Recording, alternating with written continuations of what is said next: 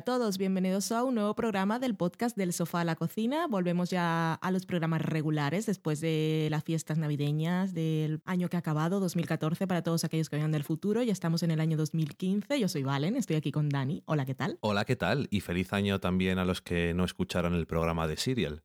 Muy bien, sí, feliz año. Y una collejita también. ¿Por qué? Por no escuchar el escucharlo. programa de Serial me parece fatal. En este nuevo programa de la cuarta temporada, que no nos hemos apuntado en el guion la numeración y un ciento y tantos del conteo regular que llevaba Dani, que se me ha olvidado apuntar también. Vamos a hablar de algunos regresos de series, series nuevas. Comentaremos, por ejemplo, los estrenos de Galavant, Agent Carter, Togetherness. Muy brevemente pasaremos por el regreso de comedias como Parks and Recreation y It's Always Sunny en Filadelfia. Comentaremos también un poquito de Girls. Y por supuesto hablaremos de los últimos episodios de The Good Wife. En la cata de pelis vamos a hablar de Whiplash, una película que ya, bueno, ya han salido las nominaciones a los premios Oscar. Tiene algunas candidaturas y se ha estrenado esta semana en la que nosotros estamos grabando y que esto no le importa a nadie que escuche el programa unas semanas después o que no vive en España, por ejemplo, se ha estrenado aquí en el país, en cines. Y también comentaremos así un poquito, no demasiado, porque nosotros llegamos súper tarde, pero es que es muy bella, Frozen, que la vimos hace poquito.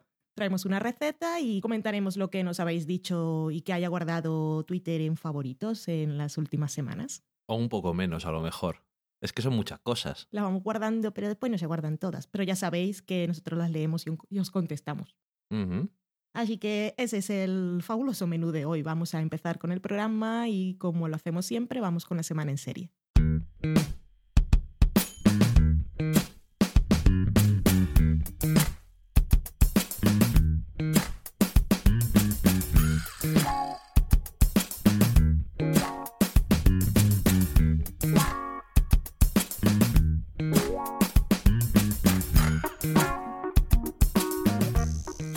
Esta semana en serie, que en realidad son muchas, igual más de un mes. Estamos a mediados de enero de 2015 y ya se han estrenado muchas cosas. Incluso Amazon ha puesto por ahí un montón de pilotos que yo la verdad ni siquiera sé cuáles son. ¿Tú podrías aportar algo? Eh, el remake de Mad Dogs. Y luego he visto otra que era de época, pero no me he enterado de mucho más, la verdad. Por ahí también en la televisión británica hay una miniserie, creo, con la área de... Y no me sale el nombre de esa serie tan famosa, HBO. Juego de Tronos. Juego de Tronos, sí señor. Que es algo de ciberbully o no sé qué, pero no me he enterado bueno, mucho. y han estrenado la adaptación de 12 monos en sci-fi. Así que me has preguntado como La cuatro veces si la de veíamos. Terry Gilliam. Y bueno, y muchas más cosas. Han estrenado bastantes cositas, sí. Que nosotros hemos estado entretenidos con cosas del pasado. Sí, lo que nos gusta. empezado, bueno, después de como en el 1 de enero pusieron en Netflix Friends, estuvimos ahí, habíamos pillado los días anteriores por alguno de los canales de cable de aquí algún episodio de la quinta temporada y siempre que ponemos la tele así por casualidad y pillamos algo de Friends, pues lo vemos. Así que cuando lo pusieron todo en Netflix de una tacada, pues seguimos desde el último episodio que habíamos visto. Ya íbamos por la novena, creo. Mm, Sí, exactamente. Así que ahí pasamos gran parte de nuestro tiempo y luego empezamos la primera temporada de Carnívale, que tú no la habías visto, que se ha quedado ahí colgando. Y también la primera temporada de 30 Rock, que había visto en parte. Bueno, pero Carnívale se ha quedado colgando y Cirti Rock vamos acabando ya la tercera temporada. Sí, esas cosas han ocurrido. Hombre, Carnivale es que cada episodio son como tres de 30 Rock. Y también a mí me gusta y la quiero terminar de ver, pero se digiere diferente. Sí, es otra cosa, sí. Bastante diferente. Pero bueno, vamos a lo que vamos. Ya hemos contado todo lo que hemos hecho para decir lo que no hemos hecho, así que lo poco que hemos visto vamos a comentarlo. Empezamos con Galavant, Way back in days of old, there was a legend told about a hero known as Gallivant. Serie de... Le he puesto aquí en mi guion que he hecho a Boli antes de empezar, una ABC entre... Sí, es de la ABC. Vale, lo puse ahí con interrogación, me sonaba, comencé ahí a descartar y dije, creo que puede ser ABC. Sí, es de ABC. Vale, es perfecto, pues ABC y... Está ocupando el espacio de Once Upon a Time ahora mismo los domingos con episodio doble. Menos mal que te tengo aquí porque no sé nada de la vida. He venido sin prepararme este nuevo año lectivo. Mm. Y Galavan, pues Tampoco os voy a contar quién está detrás de los papeles y las cámaras, porque tampoco lo he visto. Solo sé que el encargado de las músicas es un señor muy famoso que hace canciones de, de Disney o de Broadway. Ay, Alan- no lo sé. Adam Menken, ¿no? Es el de las canciones de Disney muy famosas, pues de Aladdin, de Vale. La Sirenita, yo qué sé. Disney o Broadway me quedé un poco así, sabía que era alguien famoso, que no estoy muy puesta en musicales. Disney, ABC, está todo unido. Ah, sí, tiene razón. Pues eso, eso. Y ya como hemos dejado caer, pues es una serie comedia musical, son 20 minutos. Y el primer día pusieron los dos primeros episodios, que es lo que hemos visto, y es todo lo que veré. La serie es así, como decían ellos, una comedia medieval, musical y sus cosas. Y tenía sus momentos divertidos. No estaba mal. Sus momentos graciosos. No lo han cancelado todavía, no hables en pasado. No, es que yo digo, no estaba mal. Para mí sí. Para mí ha muerto. Ah, Pobrecita. ok. Y sí, es entretenida y me reí, pero yo no soy muy de musicales y para mí, pues yo, un episodio musical de alguna serie es fantástico, una película musical, pues depende. He visto Frozen y me encanta, pero ver una serie es que para mí es un, es un, es un reto, no intelectual, sino... mm. Emocional. Físico, sí, me cansa. me cansa el cerebro. me lo duerme. No, no es un reto en realidad. Es un reto mantenerme atenta. Pero bueno, a la gente le ha hecho más o menos gracia y el personaje del rey es el que le hace más gracia a la gente, que es un señor que estuvo en Psych y que mucha gente lo había visto en otros sitios. Estoy de hoy de, de una aportación valiosa. es que recuerdo haber escuchado a alguien hablar y decía, sí, me lo vi en Psych y la primera vez lo vi no sé dónde siendo el villano. Creo que esto lo escuché en televisión, lo decía el señor Mirindo, pero no me acuerdo dónde lo decía. O bueno, vosotros sabéis seguramente más que nosotros. Esto es eh, datos de segunda mano, pero ni siquiera, lo- ni siquiera. No. Me parece escuchar que el señor Mirindo dijo que lo había visto la primera vez, igual tampoco era cierto, Bueno, pero ni siquiera te acuerdas. pero le doy crédito de que lo he escuchado, que hablaba de Galavan y recuerdo que ha sido él, que eso me parece importante, sobre todo cuando la serie no me interesa. Ok. Y es todo lo que tengo que decir. Ah, sale John Stamos, que el nombre es algo así como John Hamm y eso me hizo mucha gracia. Ok. Eh, el primer episodio es el vídeo de Upfronts, quitando los últimos cinco minutos. Y el segundo le vimos porque te dije yo, vamos a ver cómo es el segundo, por, para ver cómo va a ser. Y no pu- tampoco se puede decir nada en plan, es mala No, sí, yo o está mal, o- pero me parece que es una serie muy... A ver, su intención es ser una sátira de lo- las épicas medievales, del caballero andante, de el- los amores estos de el caballero andante y la mujer en peligro y todas estas cosas. Damisela en apuros. Damisela, eso es. Me salía Dancing en Distress y no... Y luego no lo quiero decir para que no te rías de mí. Eso puedes traducirlo como damisela estresada. También puede ser, porque en este caso además es muy apropiado. Y eso es musical, que siempre, pues eso, está bien, pero que está bien, digo, para a mí no me importan los musicales, de hecho me suelen gustar, pero, pero la verdad es que le falta bastante mala leche.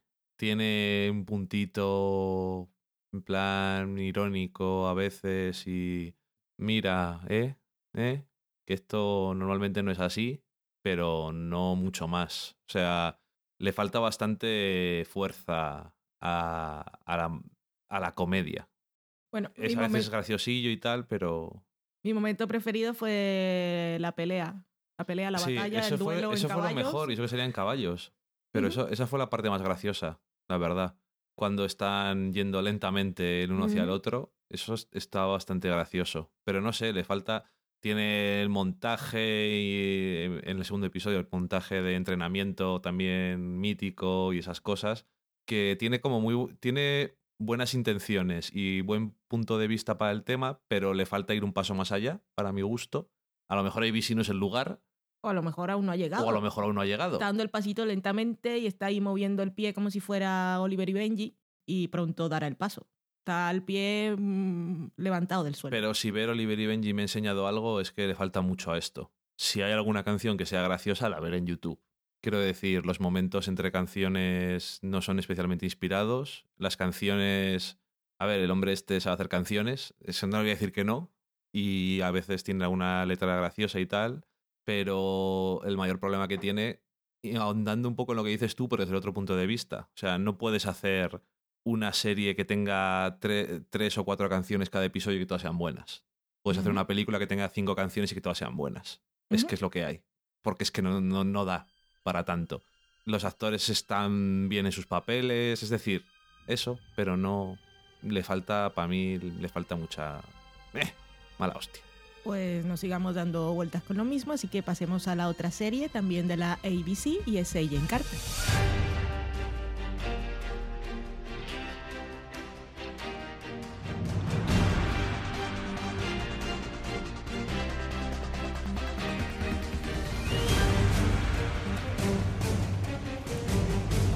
Cuéntanos. Sí, Jane Carter, que también pusieron dos episodios el día que se estrenó.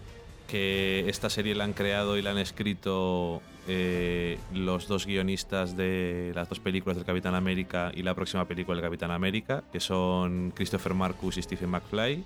Y obviamente está pasado en el personaje de Peggy Carter que salió en, estas, eh, en, en esta primera película del Capitán América. Ellos dos son los guionistas de los primeros episodios, pero eh, los showrunners, porque ellos tienen otro trabajo ahora, están un poco ocupados, eh, son Tara Butters, eh, Michelle Facecas y Chris Dickens, Dinkes, que eso, eh, harán de showrunners cuando estos pobres hombres pues no tienen tiempo. No se sabe si iban a hacer otra temporada o no. Decían los creadores que, les, que no les gustaría, pero no tienen por qué hacerla. Es decir, si no la renuevan, no es un fracaso porque tampoco es la idea inicial. Querían hacer una. Este. eh, bueno, que llaman ahora evento. o como lo- o miniserie, llámalo X, ¿no? Que en Estados Unidos son un poco más de. No miniserie, suena muy pequeño. Evento One shot. de ocho episodios y por ahora creo que solamente han emitido los tres primeros, o sea, los dos primeros que vimos el primer día y después otro más y ahora está en un pequeño parón. Y en todo ese tiempo que se va a emitir Agent Carter, pues es el tiempo que va a estar Agents of S.H.I.E.L.D. De descanso. Y, y bueno, eh, como la serie está basada en este personaje, pues por suerte pueden contar con la misma actriz, Hayley Atwell, que hacía de Agent Carter en, el- en la primera película del Capitán América. Y que por su Twitter me enteré que había salido un episodio de Black Mirror Que tú habías y visto. buscamos cuál es. Y es el primer episodio de la segunda temporada en aquel en el que se, puede, Mm. se puede reconstruir virtualmente la personalidad de alguien a través de su huella digital. Pero que no te has enterado porque no lo has visto, sino porque no te acordabas. ¿No? Que no sabía quién era ella cuando Eso la es vi. lo, a lo que me refería. Mm. Vale. y, y bueno, pues eh, la serie trata, bueno, primero, eh, está enmarcada en este momento del que hemos hablado nosotros en diversas ocasiones por diversas cosas. En- después de la Segunda Guerra Mundial, en este caso es la Segunda Guerra Mundial del universo Marvel, pero básicamente es la misma idea. Eh, durante la Segunda Guerra Mundial eh, muchas mujeres no iban a la guerra porque no podían ser militares, entonces se quedaron en el país y el país no se podía hundir, así que alguien tenía que trabajar y eran las mujeres que trabajaban. Y entonces cuando se acaba la guerra, pues vuelven todos los hombres de la guerra, incluidos los agentes que trabajan ahora mismo con Peggy, y dicen, vete a hacernos café y esas cosas, que tú eras las relaciones públicas, comillas, comillas, del Capitán América, el enlace con el gobierno, comillas, comillas, esas cosas, y mm, obviamente pues lidia con lo que había en esa época también en nuestro mundo, no solamente en el universo Marvel, por desgracia, que es el sexismo y esos hombres que volvían de la guerra y decían, bueno, pues las mujeres que se vayan obviamente a su, a su puta casa, que ya vale de hacer el trabajo de los hombres, que vayan a tener hijos y cosas de esas. Que, que es el orden natural de las cosas, como todos sabemos. Lo seguimos viendo. Eso es. Y en ese punto, desde ese punto de vista, pues ella es la única mujer que es mm, agente o que trabaja. Sí, que es un agente. y que en esta precursora de Shield y que es la única, además es la única británica por si acaso, no es que sea un problema para ella especialmente ser británica, pero bueno, para añadir. Y pues lidia con ese tipo de, de confrontación por parte de, su, de la mayoría de sus compañeros del género masculino. Y en ese sentido hacen un buen trabajo los guionistas, pues dejando claro que cuáles son las, la, cuál es la misión que tiene la protagonista y todas estas cosas, pero aparte también que a veces es un poco ella contra el mundo, incluso ahí en el principio con el plano ese que hacen de ella caminando contra corriente con todos los hombres vestidos igual y ella con su sombrero rojo y a ti, que es muy, todo muy simbólico, pero que queda bien, para que vamos a engañarnos. Y mm, la trama eh, va un poco dando vueltas alrededor del tema de que parece que Howard Stark, que como os podéis imaginar es el padre de Tony Stark, parece que le han robado eh, muchas cosas que tenía en una bóveda suya, inventos y demás, y el gobierno cree que es un traidor a su nación y les ha vendido los secretos a, a, los enemigos. Y entonces están intentando buscarle. Y Howard Stark, como confía en la gente Carter, pues la recluta entre comillas para que limpie su nombre. Entre comillas, lo de que la recluta quiere decir que le dice que por favor que le ayude. Y ella cree en su inocencia, obviamente.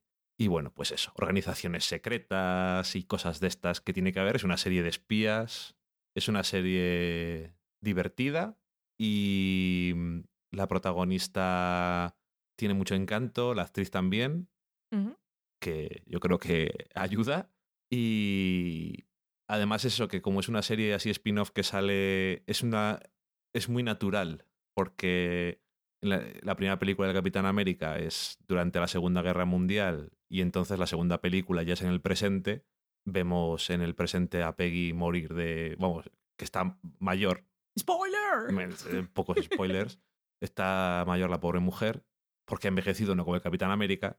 Y entonces eh, puedes preguntarte, ¿qué pasó durante aquellos años con la gente Carter? Pues vamos a contarlo y ya está. Y eso, sale de una forma natural. El periodo creo que tienen el dinero suficiente como para representarlo bien. Tienen, de hecho, probablemente más dinero que otras series de época en cable, porque es network y en teoría siguen teniendo más dinero y queda bastante bien, pero sobre todo es eso, que la protagonista y, sus y cómo se enfrenta a sus aventuras y cómo se enfrenta en algunos momentos a ese mundo de hombres tiene siempre gracia y, y energía y la serie además se mueve así a buen ritmo. Yo creo que es una muy buena serie basada en el universo Marvel, que también es diferente que otras. Y en este caso, además, nadie puede decir ¿dónde están los superhéroes? como en Agents of Shield, porque es que es tan claramente lo que es y tan perfecta para mí, por lo menos desde el primer episodio, ya es lo que tiene que ser la serie. O sea, no puedes decir, a ver si mejora no sé qué. Pues para mí, es, lo único que tiene que hacer es avanzar la trama y ya está. No, no le veo que tampoco tenga mucho espacio para mejorar en demasiadas cosas. No sé quizás profundizar en algún personaje masculino para que no sean algunos de ellos tan blanco y negro, aunque probablemente lo, lo sean, porque lo serían muchos entonces. Entonces tampoco. Pero bueno, por lo menos tenemos a uno que, que además está muy bien porque es el único que va ahí con su, con su muleta y tal. Es un, un familia Widom. Sí, y bueno, también está el sidekick que le deja el señor Stark. Bueno, sí, es un poco Es un poco mayordomo de Batman, pero más divertido. Y me gusta también el juego ese de que él mantiene su trabajo en secreto para su mujer y tiene que estar ahí en casa y me hace mucha gracia. Es un poco... Sí, no puedo ir porque tengo que quedar con mi mujer para cenar y tal y no, no me viene bien. Eso, eso me hizo gracia. Eh, bueno, Jarvis, Jarvis es el, en los cómics es el mayordomo de la mansión de los Vengadores los Vengadores vivían todos juntos en una mansión. ¿Qué fiesta? Bueno, tenían una mansión cuartel general y Jarvis es el mayordomo. Pero ¿qué, Vengadores? Si iba con el padre de Stark, aparte... No, no, pero te digo en los cómics. bueno, y, bueno, no, es mayor en los cómics de lo que ah, se le ve aquí. pero bueno, no tanto como para que fuera... Bueno, cuando se le presenta podría encajar más o menos. Es decir... Hostia, qué fiestacas. Claro, no es que vivan todos allí, pero siempre hay alguien por ahí andando. Ah. Porque, hombre, Tony Stark, pues no, el Capitán América probablemente tendría su apartamentillo o algo. Thor, pues tiene sus cosas. a lo mejor Sus martillos, su Black el hombre, el hormiga y la mujer avispa te- vivían allí. eh, escondiéndose de los insecticidas. En fin. Claro que sí. Bueno, ¿qué has opinado tú de Jen Carter antes de que se vaya esto a locutor y la chica? Pues no sé, bastante entretenida. Por supuesto, todas las cosas de Girl Power me hicieron muchísima gracia y las veía además muy apropiadas y nada forzadas.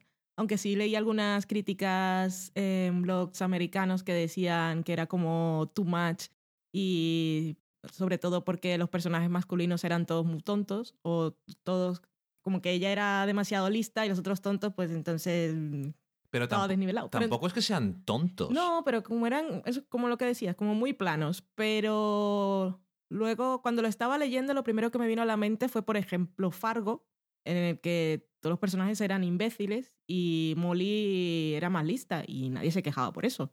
Entonces, ahora igual es porque como aquí va más, sí, las mujeres molan, entonces eh, no nos gusta. Yo creo que pasa, lo que pasa es que desde la perspectiva de hoy en día puede costar entender que haya hombres co- con esa actitud.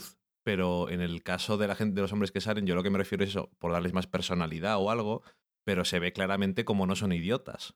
Quiero decir, o no digamos idiotas, sino que no son incompetentes en su trabajo. Lo hacen de otra forma, como a hostias, Sí, pero, Pero bueno. es que además ellos no son los villanos, entonces tampoco es el gran problema. No, y los villanos que salen son hombres y tampoco son tontos. Exactamente, eso voy. Pero bueno, dejando a un lado lo que dicen los temas, que eso me da bastante igual. La serie sí, me pareció muy entretenida y todas esas cosas me gustaron mucho. El personaje de ella me encanta porque cosas tan chorras como cuando está comiendo en la oficina y con los pies encima de la mesa, que es muy natural ella. Me gusta mucho el personaje de Angie, la amiga camarera, y no hemos visto aún el tercero y quería verlo porque quiero saber si, si sale más. Pues me parece que funcionan muy bien las dos y, y que está bien que tenga una amiga. Aunque no le pueda contar todas sus cosas. Bueno, o sí, no en, lo sé. en eso sí tiene que ver lo que te decía de que es británica, que es extranjera, porque tampoco tiene amigos. Sí, entonces ahora se van ahí a, a vivir juntas. Me gusta cuando va a ser la entrevista para poder vivir en los apartamentos esos, el eh, cómo ella se adapta a la situación y el juego que tiene también con la amiga. O sea, me parece que funciona muy bien ellas dos. Y me gusta también mucho la relación que tiene con Jarvis y me gusta bastante el personaje de que yo le llamo Víctor del de Dollhouse porque es que su nombre es muy difícil y aquí tampoco me acuerdo cómo se Sí, llama. no, pero aunque lo tuvieras delante, yo prefiero, Ember- prefiero no mutilarlo. Así que, pues ese. Y pues no sé, si van a ser pocos episodios, creo que los voy a disfrutar y ojalá sean más. Por lo menos en las ruedas estas que están haciendo ahora del TCA, las ruedas, digamos, mm, como ruedas de prensa, pero no, son reuniones de... Paneles que Sí, hacen para la paneles, prensa. Paneles de creadores y actores para la prensa, presentando las series y esas cosas. Parece que a la ABC le gusta mucho. Y como ahora han llegado ahí poniendo el pie de, oh, la primera serie o película de heroína, que en este caso no tiene superpoderes y no los necesita. Entonces igual le dan más cancha. Igual no está teniendo muy bueno muy buena audiencia, me parece, pero, no, está ahí. pero bueno. la verdad es que ABC dice que le da igual, en principio. También, como estamos aprendiendo en Cirti Rock, eh, ABC es una pequeña parte de Disney. Sí. y probablemente también sea propiedad de alguna compañía de pelucas o algo así. Yo creo que si funciona más o menos bien y no le caen palos y a la crítica le hace gracia, igual si, si es su intención, la pueden continuar porque por lo menos la actriz está así como muy entregada, que la sigo por Twitter y está así como muy contenta. Una cosa que te quería decir, mm, eh, el, el que me llamó mucho la atención, el vestuario de ella es así como homenaje a Capitán América. No sé si intencional o igual por el equipo, el diseño de producción, pues siempre va de blanco, azul y rojo. Ah, Me di cuenta en to- todo. No me había Sí, fijado. sí. Ah, por cierto, ahora que dices lo del Capitán América, que me, me parece que también es muy divertido lo que vemos en el segundo episodio del programa de radio. Es genial. No me acuerdo cómo se llama la enfermera. Betty Carver o algo así. Puede ser.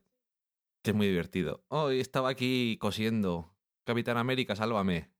Gran momento cuando se está escuchando en la radio y ella está en el lugar que deben tener las mujeres, que es la cocina, pero dándole a mansalva a, a un enemigo. Entonces me gustó mucho el contraste. Y me gusta también que es muy raro porque te ponen las... eh, como es un programa de radio, pero te muestran cómo lo están grabando, pero... Como los hacían antes. Sí, pero que no tendrían que mostrármelo porque no son parte de la trama, pero me parece que queda genial y ahí como te muestran cómo van ah, haciendo los efectos y Sí, tal. es, es una parte más de ambientación para mí, Sí. porque es un poco como eso de esas reminiscencias de Orson Welles y cómo se hacían antes los efectos de sonido en los programas de radio que tenías que vamos, que no tenían más cojones porque no tenían la mesa de mezclas y archivo de sonido de puñetazos. Sí, están ahí con el trozaco de carne dándole puñetazos. Y también creo que te hace que estés más atento a lo que se está escuchando a través de la radio, que si no quedaría un poco de fondo. Entonces ahí, como ya los has visto, pues cada vez que los escuchas hace Sí, más gracia. quedaría como chiste de fondo. Y luego otras veces no, no sale, pero los escuchas. Sí, la verdad es que está bien. Así que Jane Carter nos ha gustado. Sí, sí. No hemos visto el tercero, pero lo vamos a ver. La siguiente serie de estreno que vamos a comentar es Togetherness, que es de la HBO.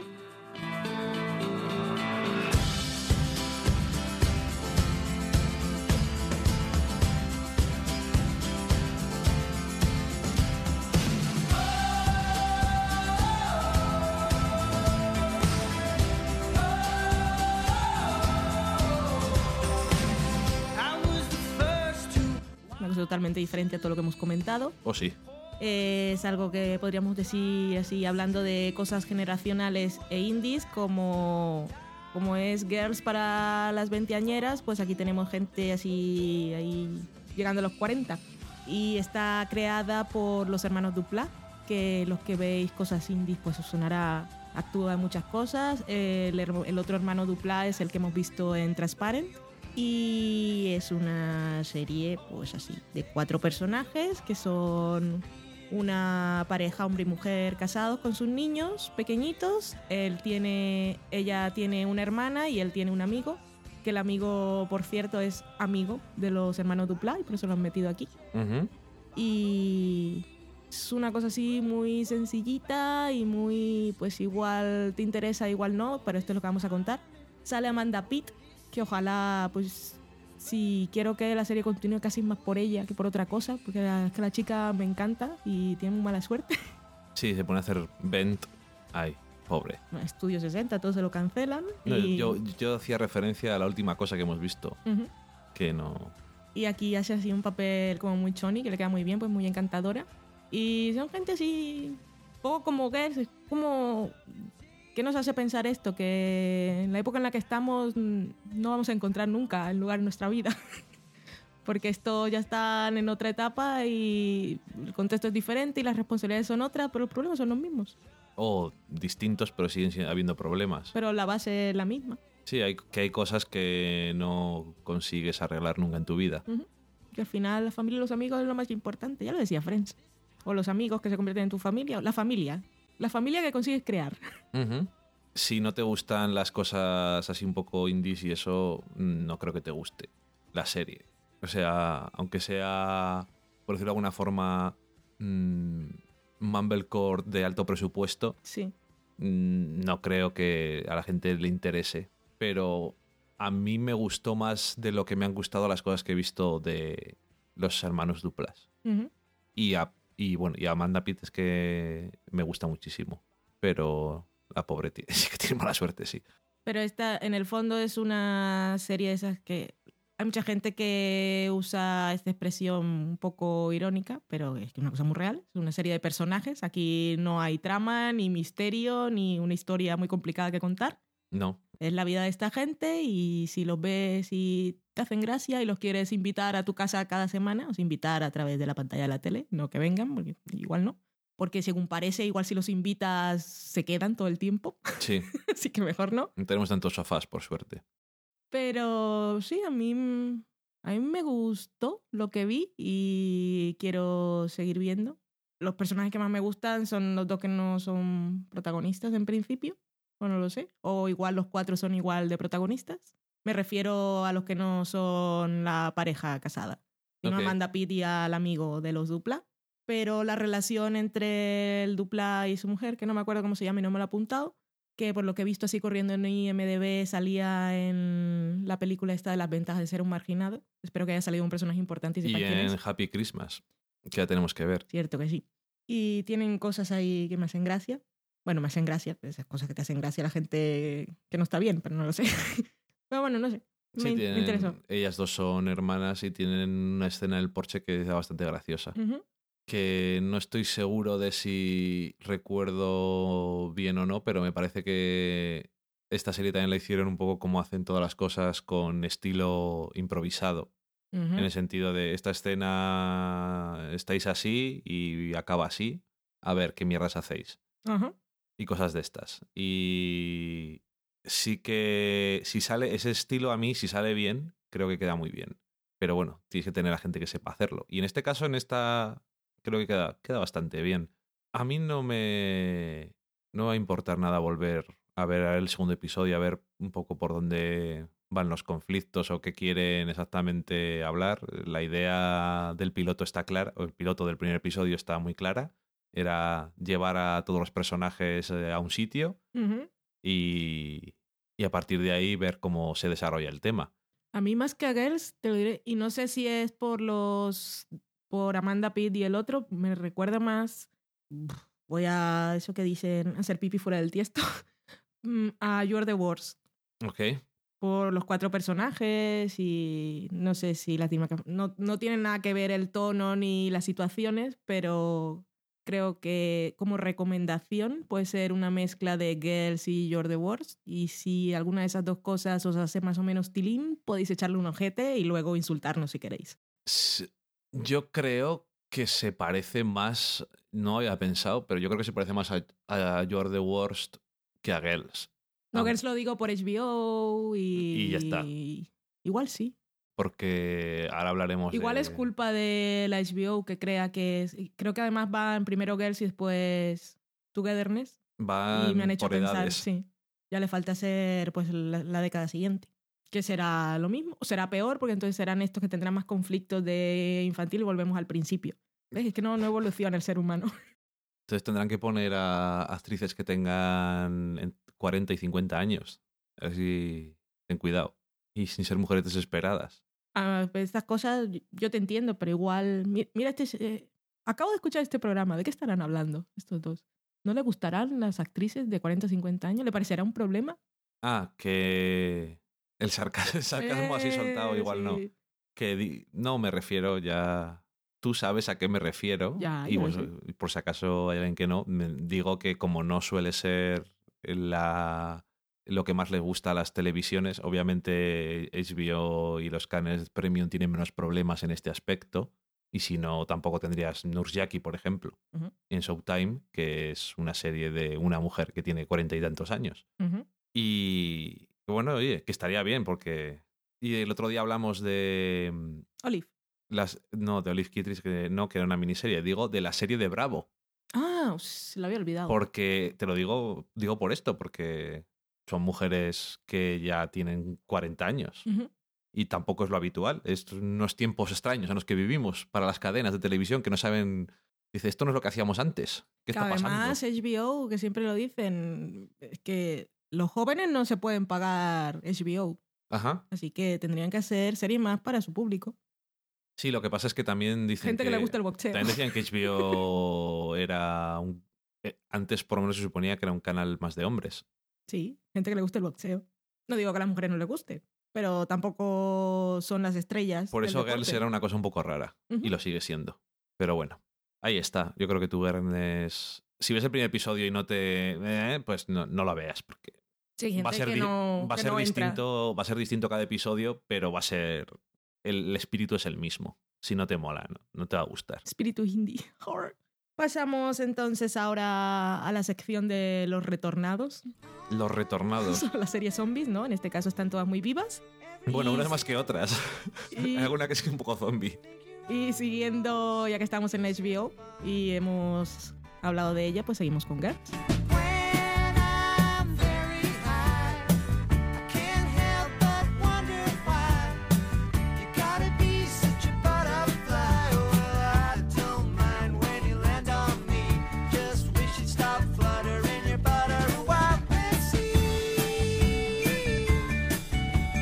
Que vuelve con su cuarta temporada y vamos a hablar sin spoilers. Así que decir. Vamos que- a hablar sin spoilers de todo, menos de The Good Wife, que la dejamos para el final. Ok, lo que usted mande, jefa. Pues. Eh, Girls vuelve con su cuarta temporada y. Básicamente, de alguna forma, continuamos. Hay poco espacio entre el final de la anterior temporada y esta. Nada. O sea, sí, eso, nada. Me parece bien por como implicaba un cambio, haber entrado directamente en el cambio haber sido un poco shock. Bueno, es una forma de hacer las cosas que han hecho muchas series muchas veces y no siempre queda mal. No, pero en este caso, siendo Girls, me parece bastante acertado que hayan decidido hacerlo. A así. mí me parece bien que han decidido hacerlo así porque hemos visto el primer episodio y se ve que había algo que decir. Y la verdad es que me ha gustado bastante el retorno. No estoy seguro exactamente, pero yo diría que Girls cada vez, cada vez me gusta más. No estás seguro. No, es que. No, porque a veces también se me olvida un poco la sensación esa que tienes después de ver cada episodio, de episodios anteriores y tal. Como son tan cortitos también. Sí, se me hizo cortito, además. No sé, la verdad es que me gustó. Me gustó el retorno y me gusta. eh, iba a decir sutil. Me gusta cómo maneja la relación entre Hannah y Adam bastante. Y en este episodio me gustó. Iba a decir, digo que no es sutil porque tampoco es complicado, pero yo creo que está hecho con la cantidad suficiente de sutileza y, e inteligencia. Y, y al final, después de este primer episodio, pues es un poco como que el segundo va a ser un poco un comienzo, pero no lo veo innecesario bajo ningún concepto. Me ha gustado volver a ver la serie y ver que la idea que tiene Lina Danan y los demás guionistas y showrunners sobre los personajes se mantiene parecida. En la primera escena, oír hablar a Hannah es decir, sí, ya, te- ya me acuerdo de ti, ya sé cómo eres, Gran momento eco, como decimos aquí, al primer momento de la serie, a la primera escena. Ajá. Y, mm, y no sé, que contento con cómo ha vuelto y esperando a ver exactamente cuál va a ser la idea de este año o qué van a hacer los personajes este año. Y a ver cómo manejan las distancias. Que Sí. no lo tengo del todo claro. No, yo tampoco. Y en el sentido también de el tiempo que van a dedicar a cada personaje y estas cosas. El año pasado, la verdad es que me gustaron mucho muchas cosas. Hubo otras que no me importaron tanto. Alguna cosa de Yesa que a veces estaba bien, pero eh, tampoco me llega a importar demasiado. No sé si es ya algo del personaje que no me termina de... No sé, quiero ver qué hacen este año con ella, que va a tener también otro momento, otro punto para volver a, empezar. Pues yo quiero mucho más de Jessa esta temporada, por lo menos en este primer episodio creo que es el personaje que más me gustó. Y bueno, o la actriz, no sé, había algo que emanaba ella. Es que o el, año, el año pasado, pues es una cosa que a veces pasa, a veces puede pasar en series que tienen muchos personajes después de varias temporadas, porque ya son personas, cada personaje, y de vez en cuando vas a ver qué les pasa, y a veces llegas y no les han dedicado suficiente tiempo, a lo mejor. Y el año pasado con Yesa tuvo al principio importancia, luego tuvo así episodios, pero no sé si no terminé de ver la idea o no terminé de estar interesado o... Es que de, algún- alguna que- forma siempre es la que ha estado más desvinculada de las Sí, demás. y a lo mejor también yo estoy más desvinculado de ella porque no es como me cae mal el personaje, porque muchísimas personas, la mayoría de los personajes en algún momento me caen mal porque son así. Pero eso ya no es un problema para mí. Ya una vez que eso fue algo que se me pasó en la primera temporada. Ujú. es más que me falta, hay algún tipo de conexión que no termino de hacer del todo. Y también, no fue el año pasado, fue hace dos años que tuvieron problemas porque la actriz no podía grabar. No sé, es como que sus tramas siempre se me quedan de alguna forma un poco... "Is". Que Jessa va por libre. Sí, sí, pero... Igual para la serie no, Es decir, tampoco... no funciona del todo a veces. No, pero casi funcionó más en la segunda temporada que no estaba a partir de cierto momento. O sea, el episodio en el que desaparece me gustó bastante. Es que lo ataron muy bien, el por qué desaparecía.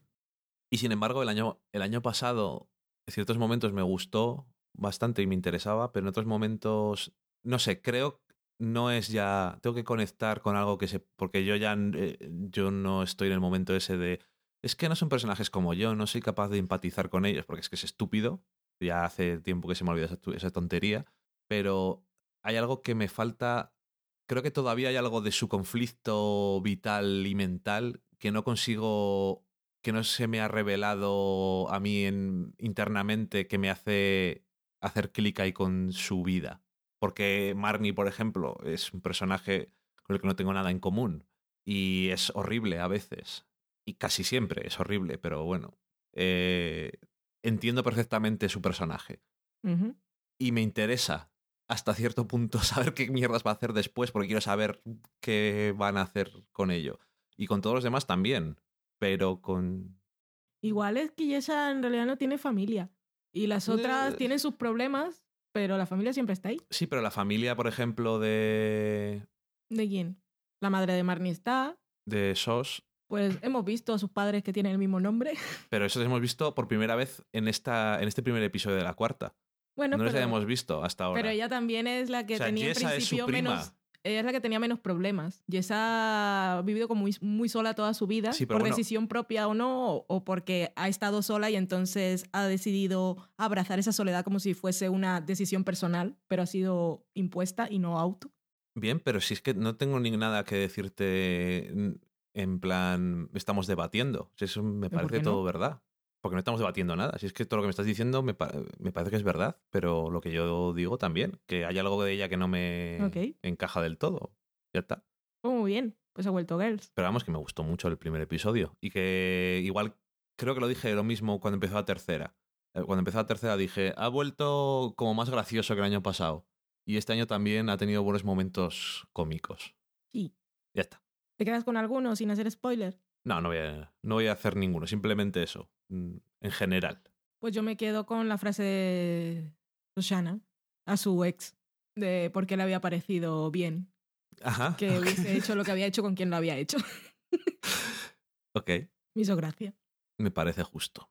Y bueno, ahí están un poco en el mismo sitio que los dejamos cuando se acabó la temporada, un poco en el mismo sitio donde han estado siempre, En algunas cosas sí. ¿sí? Y a ver qué pasa.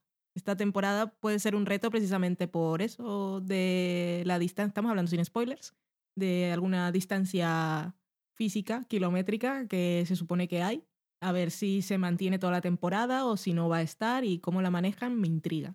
Y hablando de otras cosas, escuché esta semana precisamente un podcast, el de Nerdis, ¿cómo se llama? Writers Pla- Panel, que ya es viejo, pero lo tenéis guardado y aproveché para escucharlo, que es de que no sabía. Se llama, la persona a la que entrevistaban era Genji Conner y es showrunner también de Girls. Esta es showrunner junto a Lina y son, bueno, Lina es el nivel superior, es la jefa, pero son socias en cuanto a decisiones de Y escriben, Sí, escriben juntas y contaban, no voy a decir nada muy interesante, pero como anécdota me pareció divertida. Cuando iba a empezar la temporada, se reunían las dos, se encerraban en una habitación de hotel a comer, a pedir toda la comida a la habitación, veían varios episodios de Scandal o veían episodios de tele de lo que hubiera en el momento y iban escribiendo. Escribía cada uno en su portátil, luego se lo cambiaban y se corregían. Y me gustó mucho de esta, esta que me confundo con el nombre porque siempre pienso en la de Orange the New Black.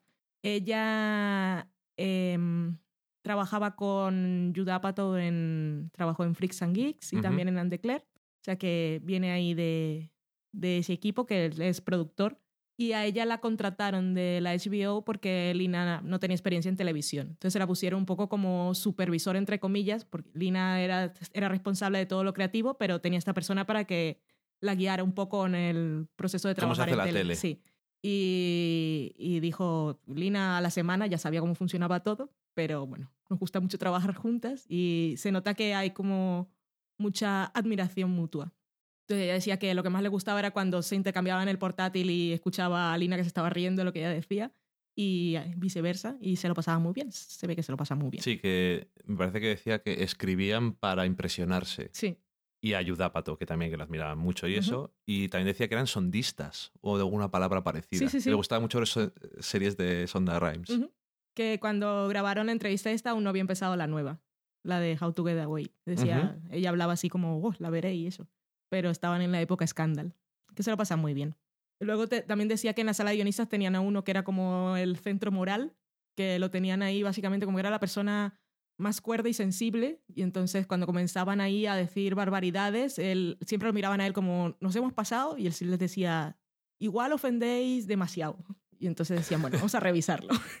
Entonces, si él no se mostraba demasiado ofendido o hacía caras raras, entonces decía, seguimos con lo nuestro. Y bueno, Girls, que ha vuelto, primero episodio, ya veremos cómo va la temporada, volveremos a ella y puede que en un futuro grabemos o no un especial con Alana. Digamos, grabemos o no. Exactamente. Seguimos ahora con otros regresos, no sé si estarán las series zombies que decía Dani. Vamos a hablar de Parks and Recreation, que es su séptima y última temporada. Es, por eso decía lo de zombie. y It's Always Sunny in Philadelphia, que es la décima temporada y... Hay 11. eh, Reno- ah, sí, o sea, es verdad que la renovaron, sí, yo me alegré eh, mucho. Fue renovada para temporada 10 y temporada 11. No sabemos si será la última y ya se habrán cansado o no. Nadie lo sabe. También como John Landgraf es como es que dice, ¿cuánto vale? La serie me gusta, podéis continuar. Si queréis. Desde luego mucho dinero no vale. No, no vale nada. Y, y además se encargan de demostrarlo en cada episodio. Lo hacen todo ellos, o sea, también. O sea, no es, es totalmente distinto que Louis, pero también es, el- es que el espíritu en parte es lo mismo, porque obviamente no lo hace toda una persona, pero se- son unos amigos haciendo una serie y actuando ellos. Sí, ahí abrazan el espíritu guerrilla y son súper orgullosos de ello. Además se nota que no y hay Danny dinero. DeVito que le da igual exactamente hacer lo que le manden. Es que, y seguro que la mitad de las cosas ni siquiera se las mandan a hacer. Las hace por voluntad propia. Es que... Ponen la cámara y Qué empiezan. personaje. No tengo dignidad. Y esto, bueno, empecemos con Parks.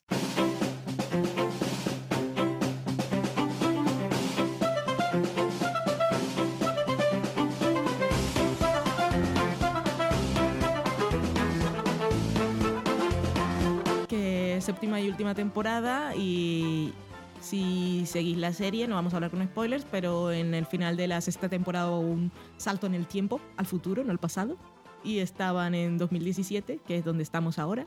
Y los dos primeros episodios han sido un poco así. Vamos a ver qué pasa. Las cosas han cambiado un poco con algunos personajes y con otros no. No han sido mis episodios preferidos de Parks and Recreation, lo tengo que decir. Y tengo ahora, es un momento confesiones, tengo una libreta de papel. En lugar de guardar las cosas en el ordenador como la gente normal o de tener Tivitas que ya lo han quitado, tenemos libretas en papel, pero yo me, apunto el episodio que he visto, alguna cosa, una frase o lo que sea, y al día siguiente busco en Tumblr mis momentos, los imprimo en pequeñito y los recorto y los pongo como si fueran cromos. Y esto todo viene a que de Parks and Recreation no sabía qué poner y no puse nada. Sido muy es muy bonita tu libreta. Ya os enseñaré fotos cuando tenga más páginas, que ahora tengo pocas. Pero eso, entonces ahora voy a valorar las series así. Pues no he encontrado ningún GIF en Tumblr que imprimir para pegar en mi libreta de cromos de las series.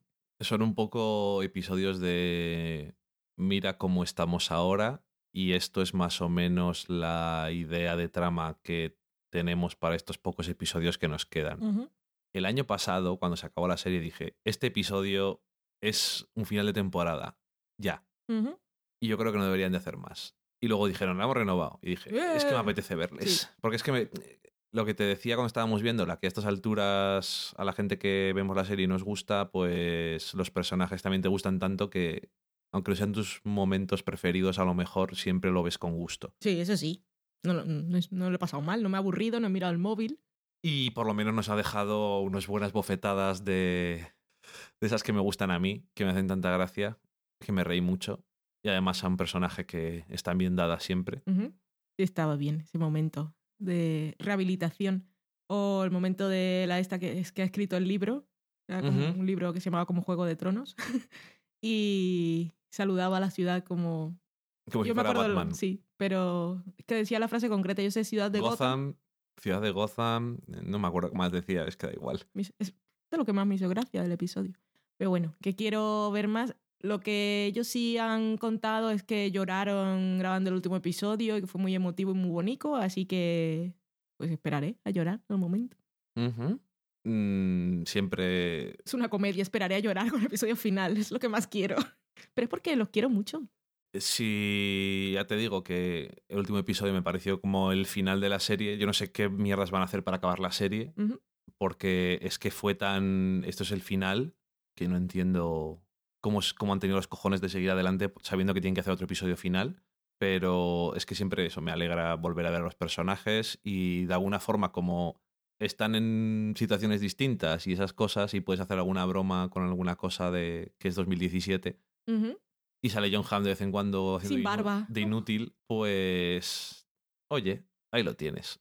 Es siempre da gusto volver a ver a estos personajes de alguna forma y es- espero que haya mejores episodios, pero bueno, el segundo me gustó más que el primero porque también traía a un personaje secundario recurrente y que me hace gracia. Está muy bien. Y el momento, iba a decir imp- impresionismo, ¿no? I- imitación de Oh, sí. Leslie, Sí, sí. la clavaba. Amy Foller, yo creo que se lo ha guardado eso durante años. Dice, por cierto, os he dicho alguna vez, os he dicho alguna vez que sé imitar a esta mujer. Ah, pues no lo hayas dicho. Gracias. Tenemos un episodio. No sé por qué. Con esto ya lo tenemos hecho. De esto lo harán todos. Esto me quedó muy bien. Ay, sí. Es un poco creepy incluso. Lo bien que queda. Que es un gran personaje. Sí. Pues ese, el segundo episodio tiene, tiene lo mejor. Es que se nota por qué no son los mejores episodios. Porque en el primer episodio eh, los personajes están separados Hmm. así en general. Y en el segundo episodio tienes a dos personajes juntos que en el primero no están y haciendo cosas como si estuvieran en los viejos tiempos. Sí. Y Es que esos dos personajes no pueden no estar. exactamente, es- entonces, Que cuando empezó la serie dije, uy, socorro. entonces cuando, El futuro no me gusta. cuando están juntos y haciendo, se nota que es mejor enseguida. Esa parte, Creo que pusieron los dos por eso. No os asustéis. sí, bueno, van a poner todos los días que pongan. Parks, van a poner dos. Se la quieren fundir rápido. es, eh, sí, pero porque es- esto es, es un favor, Mm. básicamente. Yo creo, vamos. Y, y bueno, yo creo que por ahora, a pesar de todo, pues gracias, NBC. Gracias, NBC. Por haber llegado hasta aquí, porque oh, les ha costado. Estas cosas, estas series las van cancelando rápidamente. Esta serie, por ejemplo, nunca ha llegado a España. Que imagínate el tipo de serie que es. Ya. Que si no la venden fuera Eh, y no la ven dentro. Si bien- terminaron vendiendo hasta 30 Rock, que también otra serie de favor. O decir, T-Rock, eh, aquí tampoco la acabaron. Tampoco era la época en No la que acabaron, pero, la- compraban todo. pero llegó. pero también ganaba Emmys. Sí, Es decir, T-Rock tuvo época en que Emmys. sí. ujú. que la gente Eh, decía, y- ¿por qué? Y Pues "Pues porque sí". no la veis. si la Sí, vierais. exactamente. En fin. Pues la otra serie que va en paquete, que ya os habíamos comentado de pasada, es It's Always Sunny en Filadelfia, colgados en Filadelfia en España.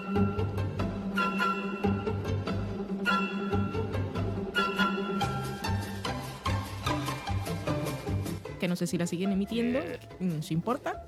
Y eso, su décima temporada. Su La respuesta es no, episodio. ni no nos importa tampoco. No y no. No y no. Episodio, podemos decir, de eso que se usa así en términos de guion y de Bottle. producción, exactamente, que siempre queda, uy, un episodio embotellado de una serie. Qué bueno será, pero en este caso, eso Luis en Filadelfia. Es que Están en un hasta poco dinero. es lo que hay. Están Ah, embotellados en un avión de Ryanair, es pequeñito. No tanto como si fuera de Ryanair, ¿eh? Bueno, tienen más espacio. Me, me refería a que había pocos, había pocas filas, pero están mucho más cómodos que en un avión de Ryanair. Eso sí es cierto. Ahora se nota dónde no se gastan el dinero con los insertos esos que hacen de imágenes, la tabla esa hecha con el Word. Ah, son Es- grandes. Es, una maravilla. Es que es En vestuario. en todo, pero, si es que- y- pero además es la serie clásica a la que le queda, no le queda bien otra cosa.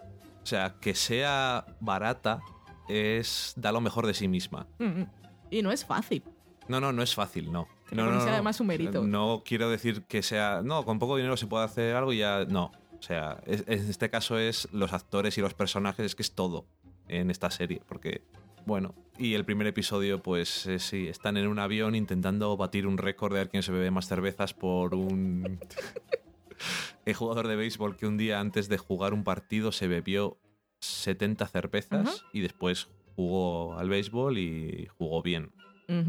Esa es la idea. Pero bueno, como siempre, pues las cosas no salen como uno. como ellos esperan. Y. En fin, es tan absurdo y tan lamentable como tiene que ser. Y It's Always Sunny en Filadelfia, la verdad. Y me gusta que es la décima temporada, pero todavía es una cosa que es distinta. Y. Eso hemos visto fuera del bar. Sí, sí, ¡Wow! es verdad. Bebiendo cerveza. Sí, No bebiendo cambiemos lo igual. nuestro. Y no sé. Pues eso. Es que no sé, es muy, muy gracioso. Y mm, un poco hay de vez en cuando un palo a las cosas de los comisarios de los deportes en Estados Unidos. Lo demás es simplemente lamentabilidad. Y bien, la verdad, a mí me gustó. El- ¿Cuánta gente después de ver el episodio probará a bajar donde se guardan las maletas? Espero que no mucha. Habrá muchos problemas. Ay, por favor. Creando leyendas urbanas. Y nada, eso. El primer episodio todos los personajes son como son, Sí. perfectamente. Y, y son graciosos. Una pena que no hubiera más caras de Amago de Vómito de Diandra, porque es, Uy, Diandra. es la mejor. la, la llamo todo su nombre completo, Diandra Reynolds. Porque es, el, es una de esas caras que es que Es que lo hace genial. Incluso cuando grababan. Bueno, todavía seguramente graban alguna cosa. Tienen por ahí por YouTube, en el canal de Iso Wesan en Filadelfia de FX, un montón de. respondiendo a, a- a correo de fans y entrevistas y tal. Un día con la actriz y de vez en cuando sale haciendo eso también. y eso. Danny DeVito diciendo qué tengo que hacer. Vale. Vas a hacer esto. Ok. le da igual. Y le queda estupendo. Y, y no sé, es que eso, todos los Denis siendo Denis. Siendo creepy y en otro, y en otro contexto, en otro contexto eh, alguien que daría bastante miedo. Y en ese siempre también, da miedo. en ese también, pero hace gracia también. Ah, que sí que da bastante miedo, sí. El Because the Implications de Denny es una cosa que a mí me ha marcado para siempre. Because of the implications. ¿Qué implications? Socorro. ¿Estás hablando de que El socorro. estás hablando de que las vamos a violar? No. The implication, de que igual lo podríamos hacer. Socorro, socorrísimo. Ay, es, es un... eso si queréis lo podéis buscar en YouTube porque es un... Está, está grabado, esto que grabamos de la tele, bastante cutre, pero dura un minuto, un minuto y medio, es bastante gracioso. A ver, si te gusta Always en Filadelfia, pues ya sabéis, ha, ha vuelto. A ver qué más cosas se les ocurren para este, estos dos años que les quedan. Aquí estamos con los brazos abiertos, los ojos y con mucho aire en los pulmones para poder reír. Y la última serie de regreso, en este caso no, no nueva temporada, sino de parón navideño, es The Good Wife.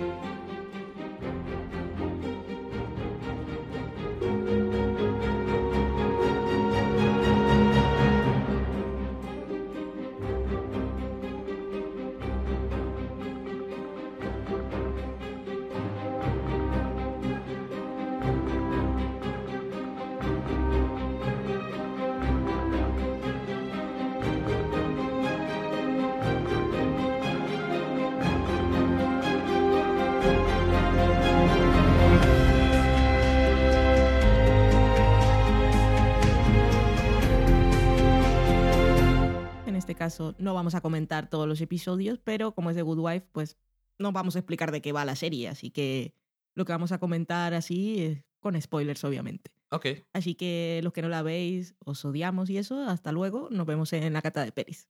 os odiamos y eso. Adiós. Os odiamos y eso con cariño siempre. Ok.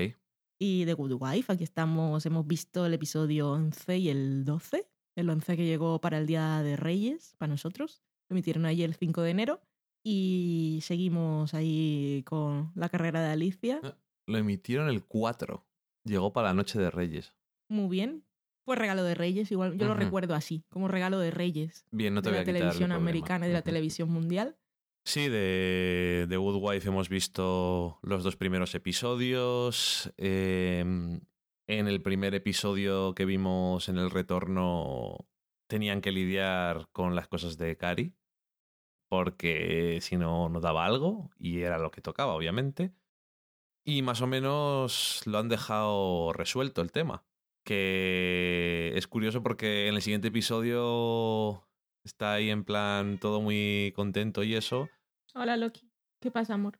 Y se ve que eso, la trama de esa pues ya se ha acabado. No sé si tendrá más ramificaciones y tal. Que es una cosa que a veces hace de Good Wife eso de mm, una trama y luego pues se acabó la trama y ya está. Y se acabó.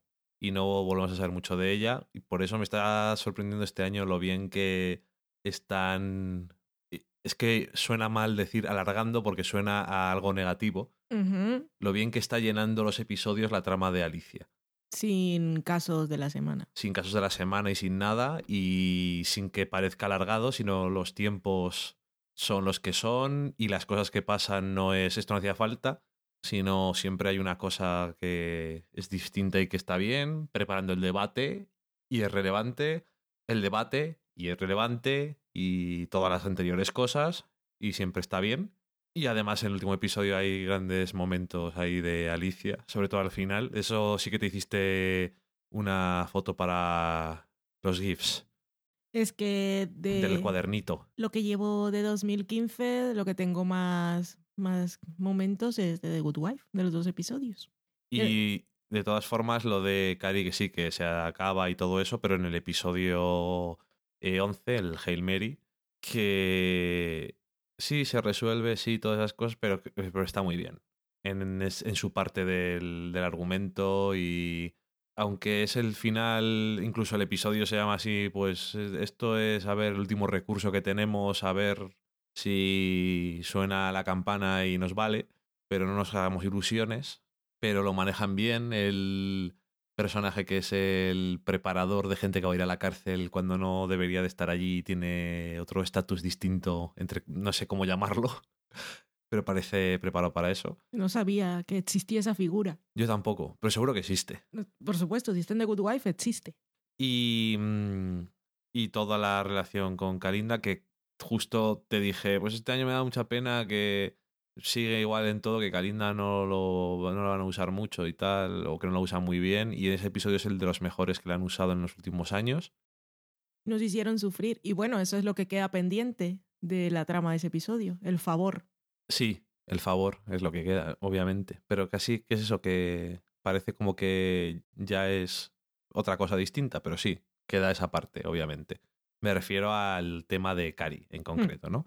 Y luego, pues, eh, el segundo episodio aparte que estuvo, por destacar alguna cosa, que estuvo curioso todo el tema de, de que incluso tuvieron que poner un disclaimer al principio, en plan, esto el guion y se grabó antes de la resolución de las últimas cosas que han pasado con lo de Ferguson y tal y, y está basado en las otras cosas que pasaron anteriormente. No tiene que ver, porque como se parecen a cosas de la vida real siempre de Good Wife, pues eh, tienes que poner esas cosas, sobre todo en Estados Unidos, porque pasa lo que pasa, que alguien te denuncia por alguna razón. Sí. y, o a alguien le parece mal lo que estás haciendo. Y, y también viene usado todo el tema ese hasta cierto momento. Quiero decir, el tema de la raza no siempre lo tratan mucho en The Good Wife. Y ninguna serie. ser- No, ninguna serie, sí. Pero eh, quiero decir, en The Good Wife, que es donde estamos, no lo tratan demasiado. Pero en ese episodio, en el del debate, yo creo que se trató de una forma bastante inteligente. Porque, sobre todo, la parte del debate, eh, el debate, el extra debate ese que hicieron, que hacían en la cocina.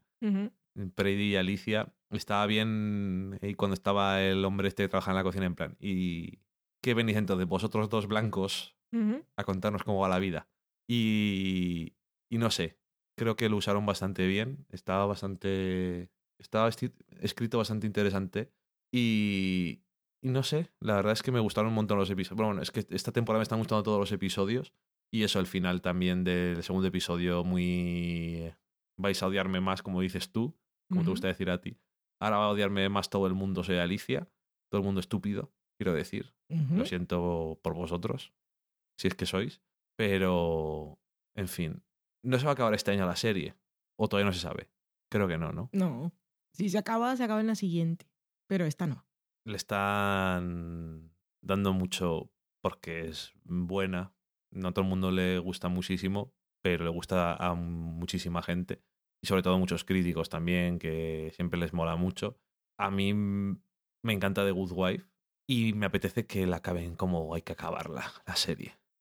Bien. Me daría pena que se hubiera acabado. "Eh, no, es que este año ya, ya acabamos este año. Me, hubiera- me apetece todavía mucho que gane. Hay muchas cosas que se pueden hacer. No hace falta que gane para que sea otra temporada, pero me gustaría que ganara el año que viene, sea Alicia en esa posición. A ver qué es otra cosa distinta. Ya sé que es una cosa que mucha gente no le gusta mucho de The Good Wife, que es que las- los status quo se alternan demasiado rápido a veces y no te dejan tiempo para sacar todas las posibilidades casi. Pero, no sé, la evolución de la trama a mí me interesa. Y, eh, y sí que es verdad que le quita tiempo igual a otros personajes que también nos gustan mucho, Sí. que este año se ha notado bastante. Yo creo que Dayan, a partir de que se fue de su firma y tal, se ha notado mucho que ha disminuido el tiempo que aparece y nos mola. Pero al fin y al cabo es la serie de Alicia. Sí que es verdad que hay muchos secundarios que. Todos los secundarios molan. Robin ha desaparecido. ¿La, la han llevado al edificio nuevo? No lo sé. Eh, sí, pero ¿dónde está? No lo sé. No estaba disponible en ese momento. Alicia sigue estando ahí y seguimos contentos de verla. Y desde luego muy interesado en ver cómo va a seguir todo esto. Yo he vivido mucho estos dos episodios, ¿lo sabes? En el primero me salió una contractura nueva o algo. Sí, Lemon Bishop, maldito eres. Todo ese momento Lynch que tuvimos que volver a ver, es que a mí me encantó el momento cocina, ajá. que se va por la izquierda y vemos a, a Kalinda, la tenemos ahí de plano y después vuelve a aparecer por el otro lado de la cocina y dice, socorro. David Lynch, no hagas estas cosas. Fue un poco Mulholland Drive. Y mm, eso, porque nos queda pendiente ahí ese favor que le debe a Lemon Bishop Kalinda, totalmente innecesario, y haber metido en un lío a este hombre que seguro habrá hecho muchas cosas malas, pero no esa precisamente. Todo totalmente innecesario. Que, que ya, ya te lo he dicho eh, incluso cuando estábamos viendo el episodio, que alguien iba a hacer algo que no hacía falta hacer. Hizo también eh, Kalinda todo lo del hackeo que no valía para nada. Y ya le había pasado a Peter el año anterior. Siempre hay cosas malas que luego además no sirven para conseguir nada. No son el fin justifica los medios, porque es que el fin no necesitas los medios para ese fin. Y es siempre una cosa que, no sé, me recuerda a una cosa que pasa en Happy Valley también. Esas cosas siempre me gustan. ujú. Y es que la sombra de Lemon Bishop es muy alargada, porque también eh, se nos ha olvidado quizá un poco, pero de los dineros que tiene Alicia en la campaña venían del señor Lemon Bishop. Y, eso queda ahí. Y bueno, ese, ese, primer episodio de este año también nos dejó momentos muy bonitos entre Karin, Karinda, Kalinda y Kari. Así es como se llama su pareja, Carinda. No, pero podría, mira, sí.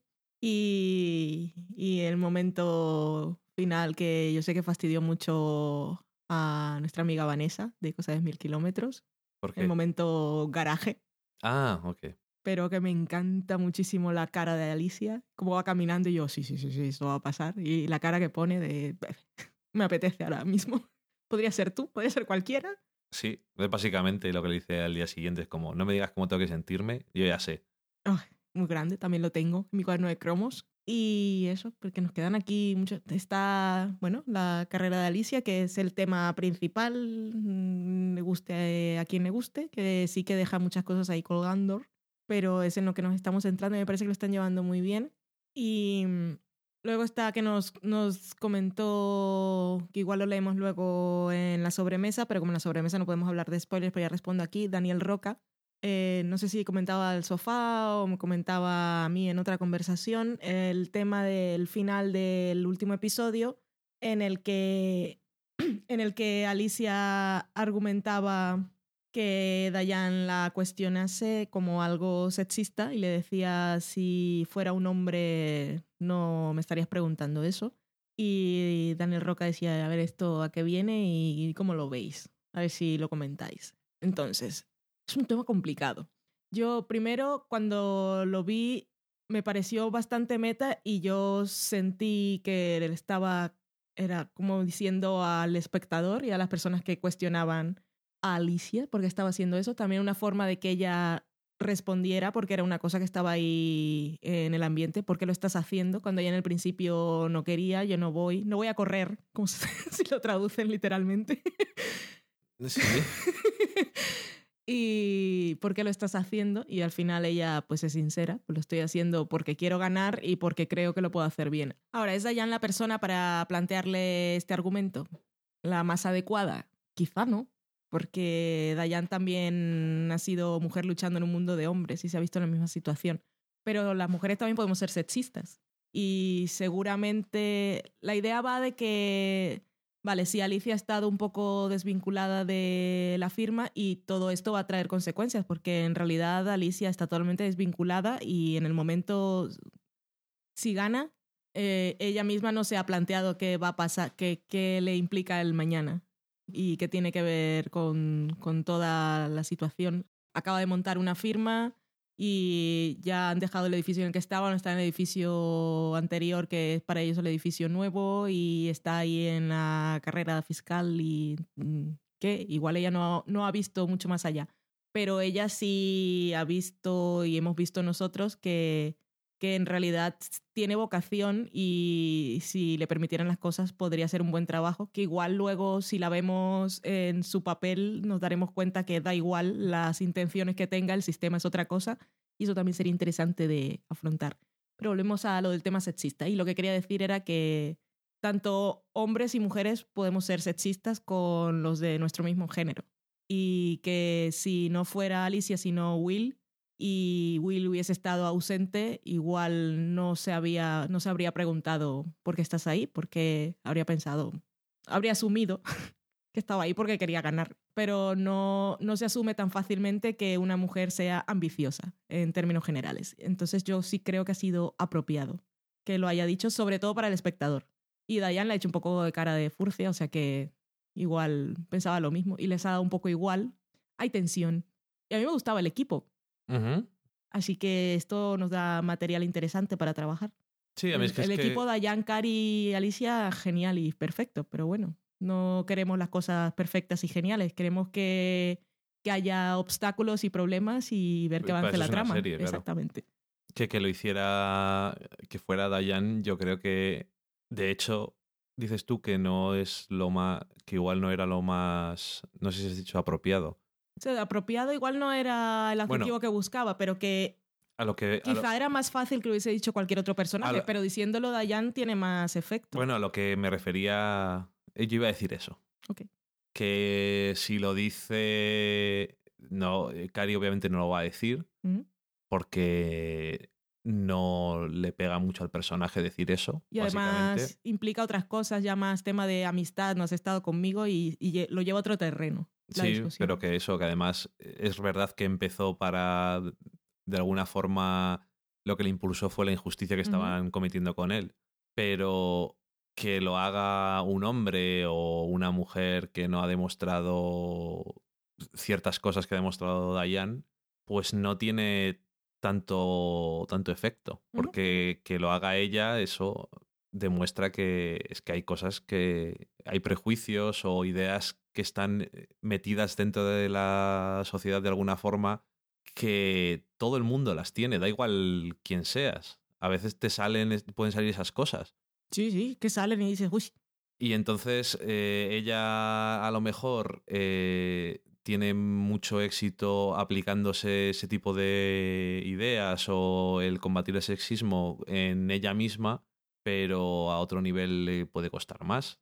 Y en este caso me pareció que era bastante real, pero también que viene de que ella está cabreada porque viene a cuestionarles algo cuando no ha estado allí, obviamente. sí, puede, puede ser Entonces, un- eh, igual puede salir en el próximo episodio diciendo, "Oye, yo lo siento lo que te dije porque... Pero tienes que entender que... No creo que vaya a pasar tal cosa, pero puede decir, "Mm, yo siento lo que te dije, pero tienes que entender que vienes a cuestionar las ideas cuando no estás aquí nunca y en los últimos meses, no sé cuánto tiempo ha pasado, y es como si no trabajaras aquí, básicamente, y tenemos que dirigir la firma. Y acabamos de perder, que también me pareció un poco raro, porque fue un poco con ese aroma ahí de, de confrontación, el- la actitud que tenía Dayan. Y Alicia Porque, también. Y Alicia también, pero porque Alicia llega y es como, ¿por qué hace, qué hace David Lee aquí? Y porque es en plan, no estoy aquí, pero ella no lo ve así porque ella en su cabeza está intentando hacer todo lo que puede por estar allí y ella ha fundado este- la empresa y ella eh, tiene el nombre en la puerta y ella se considera importante dentro de la empresa, pero entonces eh, Diane, como está enfadada por eso, que, de que no esté allí, también puede haber dicho, hemos perdido Changham, se va a hundir la empresa, necesitamos dinero, es un mal menor, un mal conocido, y a lo mejor lo bueno por conocer no nos llega hasta que se ha hundido el bufete.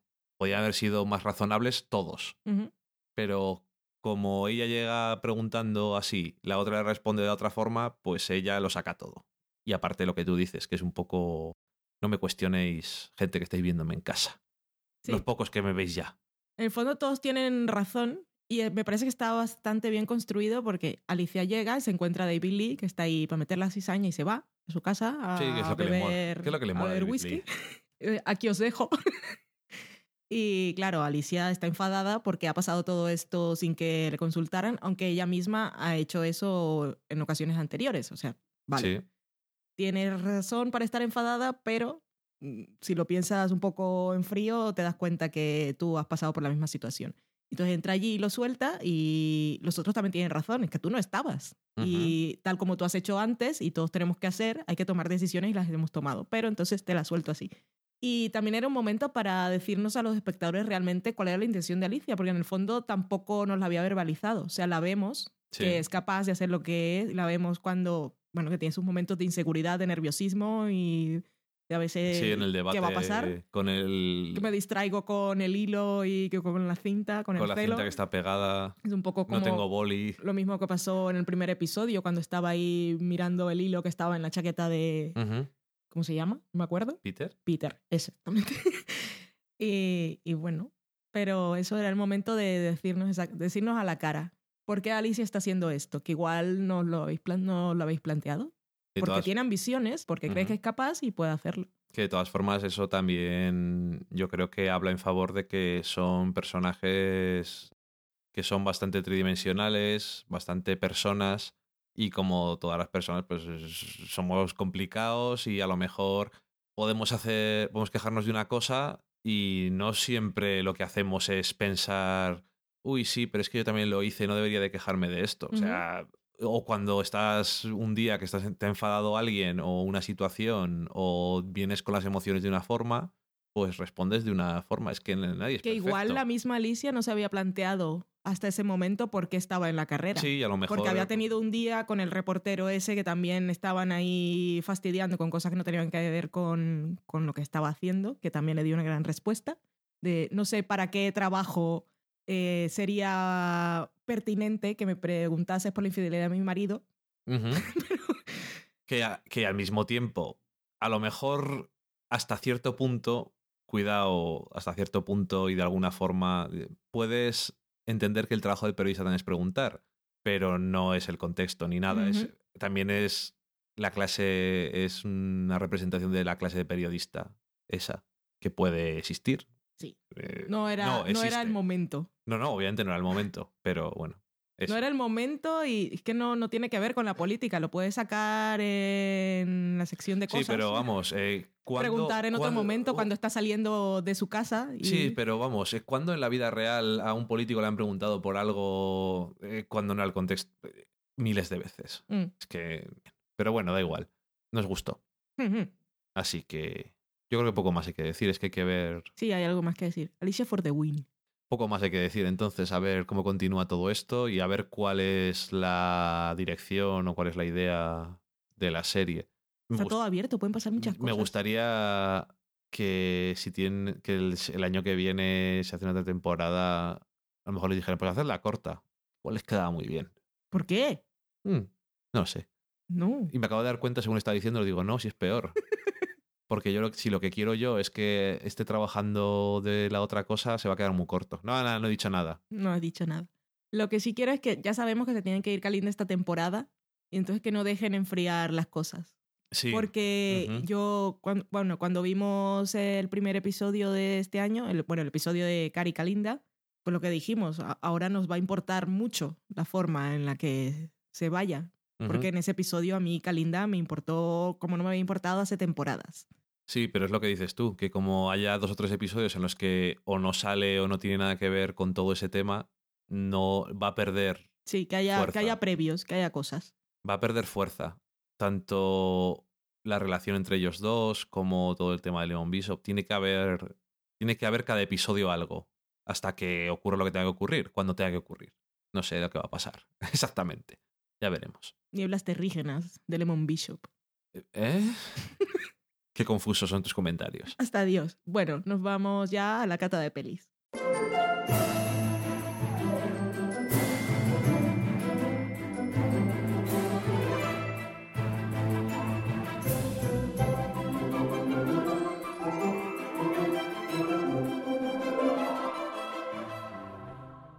Empezamos la cata de pelis con Whiplash.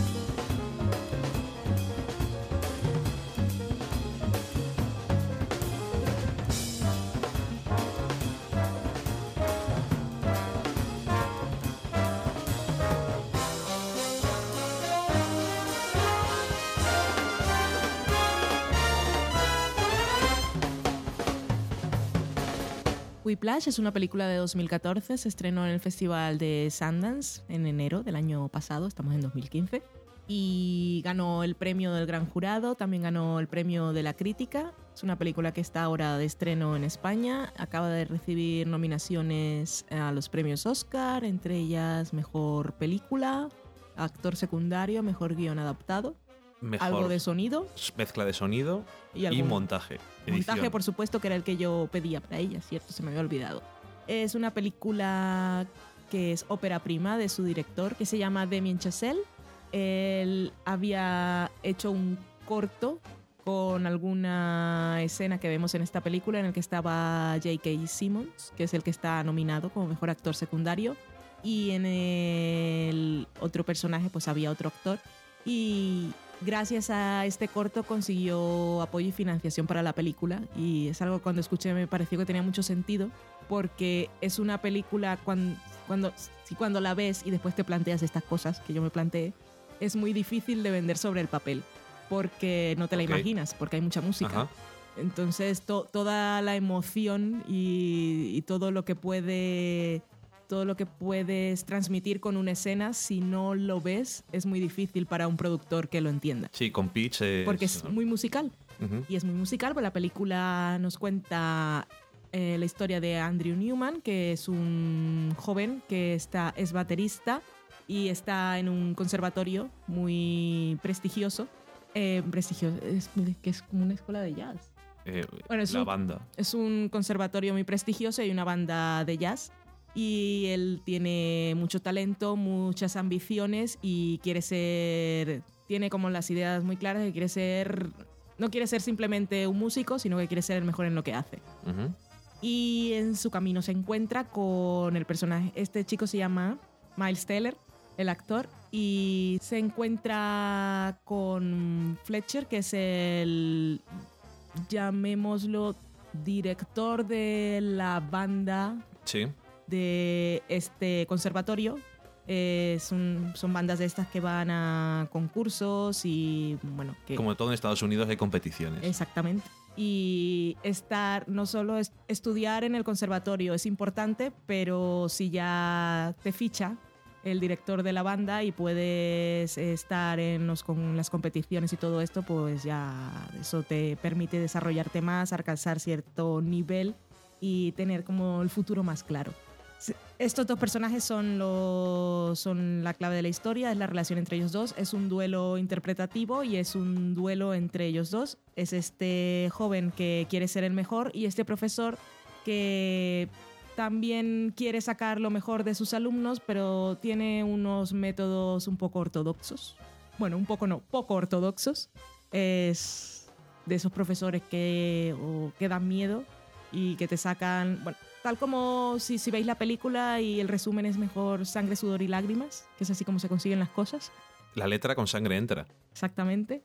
Que estuve le- leyendo por ahí que cuando hablaban de ella la describían un poco como la chaqueta metálica de la música y algunos habían puesto titulares muy ingeniosos como la baqueta metálica. Muy ingenioso, pero no tiene que ver la película. No.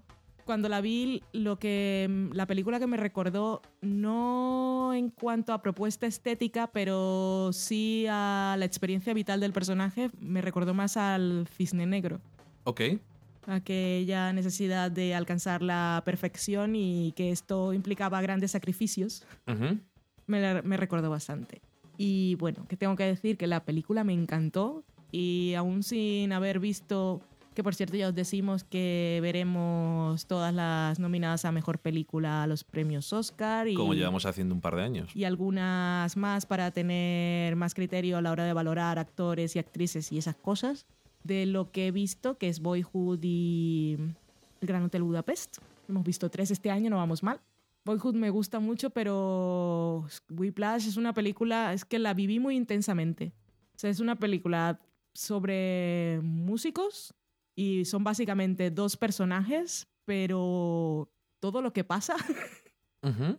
y la tensión es un poco thriller, es un poco película de horror, es- tiene tantas cosas, está tan bien montada y J.K. Simmons está muy bien, pero el chico este Miles Teller está genial. Que por cierto, él sí to- toca la batería, por supuesto No tan bien. No tan bien y lo que oímos es grabación de profesionales y seguramente tendrá algún doble en primeros planos, pero que él se curra la actuación porque al menos sabía lo que estaba haciendo. A ver, Y, y yo en ningún momento, nada- yo en ningún momento me he planteado si sabía o no sabía. Yo me lo he creído totalmente. sin saber nada no puedes No. hacer eso, yo creo. Pero es que yo, es que me Pero metí no tanto en la peli, es que yo, yo me creí totalmente que él y todos los demás, pero que los dos son, son como imanes. A mí me tuvieron toda la peli, pero además un nerviosismo, es que pasan tantas cosas. Hay sangre, mucha sangre. Que uno no esperaría, quizás. Y tiene un final tan perfecto y tan Eh, cerrar el ciclo. Viendo el tráiler de esta película, realmente no te haces una idea de cómo es la película. No, Yo cuando vi el tráiler dije, ok, veo la película que me quieres vender. Pero realmente no es la película que es. no. Y me alegro, porque ha resultado mucho mejor de lo que me esperaba la película. No es que me la esperara mala, pero me ha parecido mucho mejor. Me ha parecido una. Me ha parecido una gran película. Directamente. Un peliculón. Mm, Ya está. O sea, me ha parecido un peliculón. Y lo que decías tú ahora del final es que iba a decir. Lo que iba a decir yo es que la última. Vamos a llamar la última escena. Que es larga. eh, hacía tiempo que no veía una película que en su última escena retratara tan perfectamente a los personajes. Es una. Es una maestría con nada de hablar, solamente con lo que están haciendo. Es, es impresionante. Es que no. Y además. Bueno, es que no sé. eh, eh, tienes que verlo para, Sí, para creerlo. lo tiene todo, la mirada del padre también es, tan perfecto y además cuando piensas en el principio de la peli, es que la primera escena de la película son de esas que a veces hablamos cuando vemos un piloto, presenta muy bien a los personajes y las tramas y lo que vamos a ver, pero los primeros minutos de esta peli es que te lo cuenta todo ya. Sí, O sea, ya sabes quién es quién, qué quieren y cómo son y, y lo que va a ver. sí. Y, y el, el, el último tercio de la. El último acto de, la película Hmm. me parece que es uno de los grandes aciertos. Toda la película está muy bien. Pero esta película sin el último acto no es la película que es. Cierre perfecto. Y, y la última escena, por llamarlo de alguna forma, como digo, es, es espectacular. Y yo creo que una, aparte de lo de sangre, sudor y lágrimas, que es que realmente no se me ocurre. No se me ocurre una frase tópica como esa mejor aplicada. Eh, intensidad es otra cosa que se me ocurre, porque.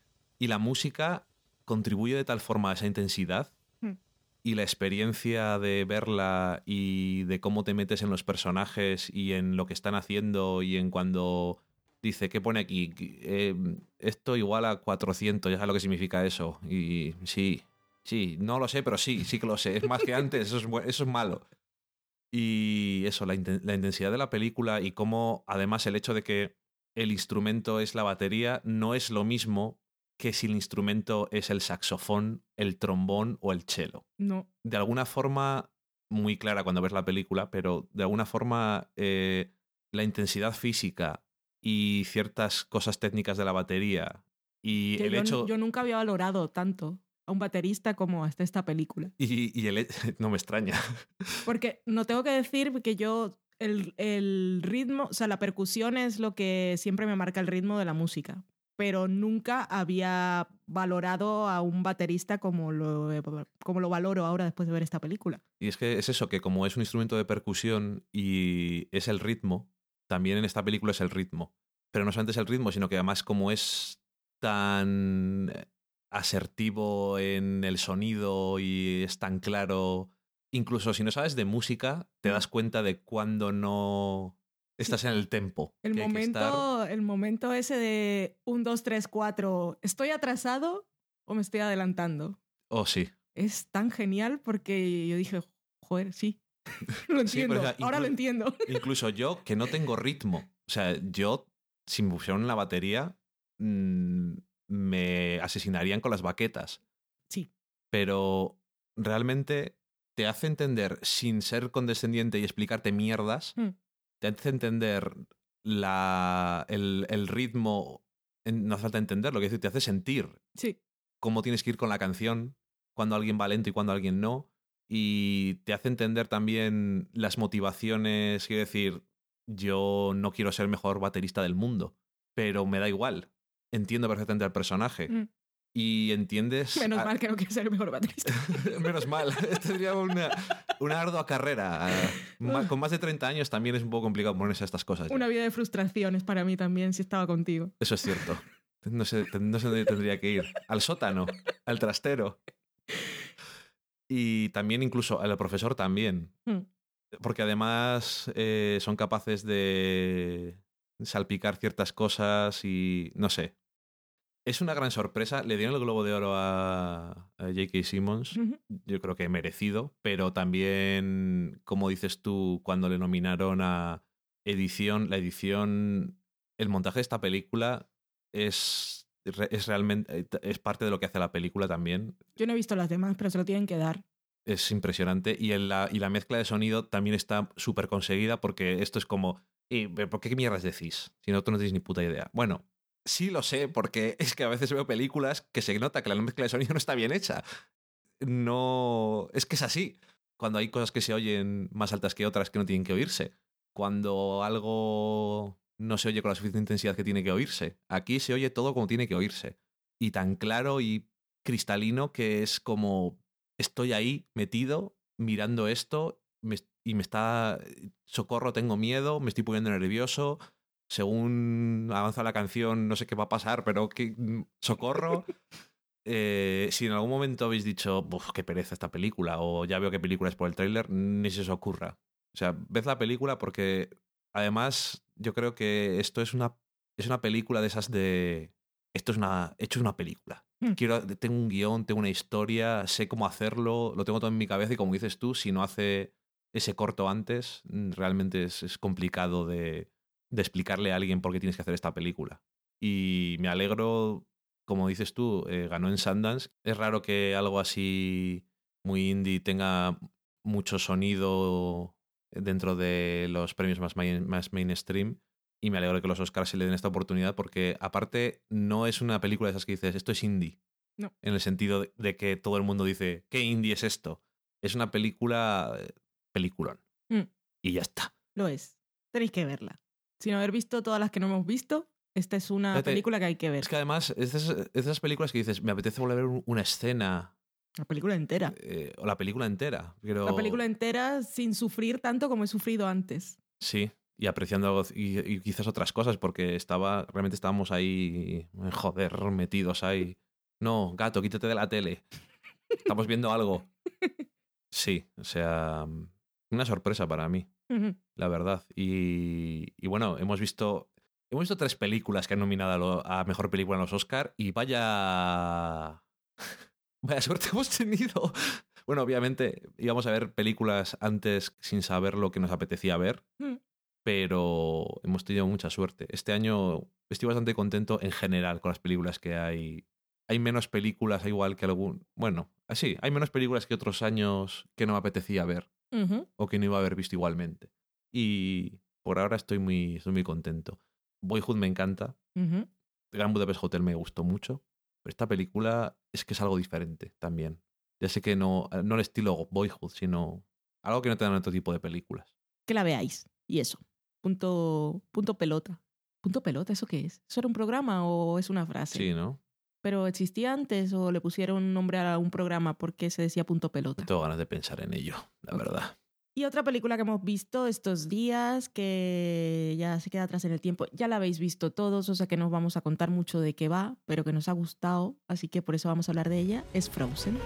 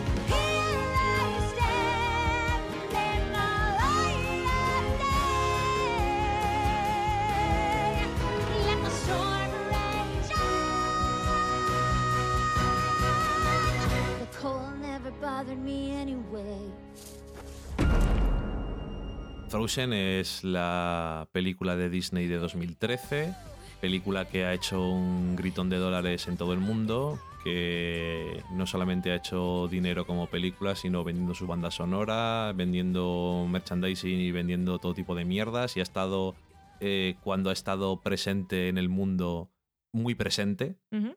y nosotros pues no la hemos visto, pues, ¿por qué no? Porque nunca sabes. Es- Pues, pues no, pues sí, pues no. Bueno, pues la hemos acabado viendo. Que nos ha gustado. Mucho. Frozen eh, nos está basada en, una, en un cuento clásico que de esos que dice Disney, pues, este cuento clásico que no hay que pagar a nadie, por cierto, podíamos aprovecharlo para hacer algo. Se llama La Reina de Hielo. Sí, de Ice Queen, de Christian Andersen. Y eso quiere decir que es un cuento clasiquísimo. Y en este caso, pues la, más o menos así la historia, por si hay alguien que no la ha visto, yo creo que seremos los últimos del mundo que no la, no la hayamos visto, pues nos cuenta la historia de un reino en un lugar escandinavo en el que tenemos a los reyes que tienen dos hijas y son las dos protagonistas, Elsa y Anna. Y bueno, pues eh, una de ellas, Elsa, eh, tiene un don para manejar el, el frío, el hielo, el- la nieve. Tiene poderes, básicamente, poderes mágicos extraños. Una maldición, pues llámalo X. Depende Su padre no lo ven como un don. desde luego. Y bueno, pues por ciertas cosas que pasan, deciden eh, quitarle esos recuerdos a, a la otra hija, que es Ana, la, que es la más pequeña, y quitar los recuerdos de que tiene esos poderes y mantenerlas un poco separadas para evitar peligros, mantener aislada a Ana del mundo para que no pase nada Para que nadie sepa. para que nadie lo sepa y para que no haga nada malo, me imagino. Y bueno, pues ellas van creciendo, al final llega un punto en el que ella tiene que ser reina y bueno, se desencadenan las cosas. Es que tampoco tengo ganas de contar la trama, porque sí que la sabe todo el mundo. esta película empieza con una cosa que es de esas de mongueridades que hace la gente porque tiene miedo. Y luego la película pues sigue con bastantes temas interesantes desde mi punto de vista. Desde el tema de mm, la confianza en el mundo, cuánto hay que confiar en el mundo, nada o todo. Pues no, en medio. Un poquito las cosas en medio. Intentar eso, aprender esas cosas de la vida, que no está mal que le enseñen a los niños. No seas un que una persona que se cierra a todo el mundo y a las experiencias por miedo a que te hagan daño, pero tampoco vayas confiado por todo el mundo, da igual lo agradables que parezcan. Y también es muy interesante desde el punto de vista de que son dos chicas las protagonistas, que no es una cosa que suelen hacer, sobre todo desde el punto de vista de que, creo que he dicho eso como tres o cuatro veces, no son eh, dos protagonistas pasivas, sino que son el centro de la historia y ellas, sus acciones son las que mueven toda la historia de forma distinta.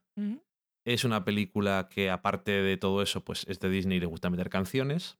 Eso puede ser malo, puede ser bueno. En este caso, la verdad es que esta es bueno porque las canciones son todo lo que tiene que ser una canción en una, en una película musical.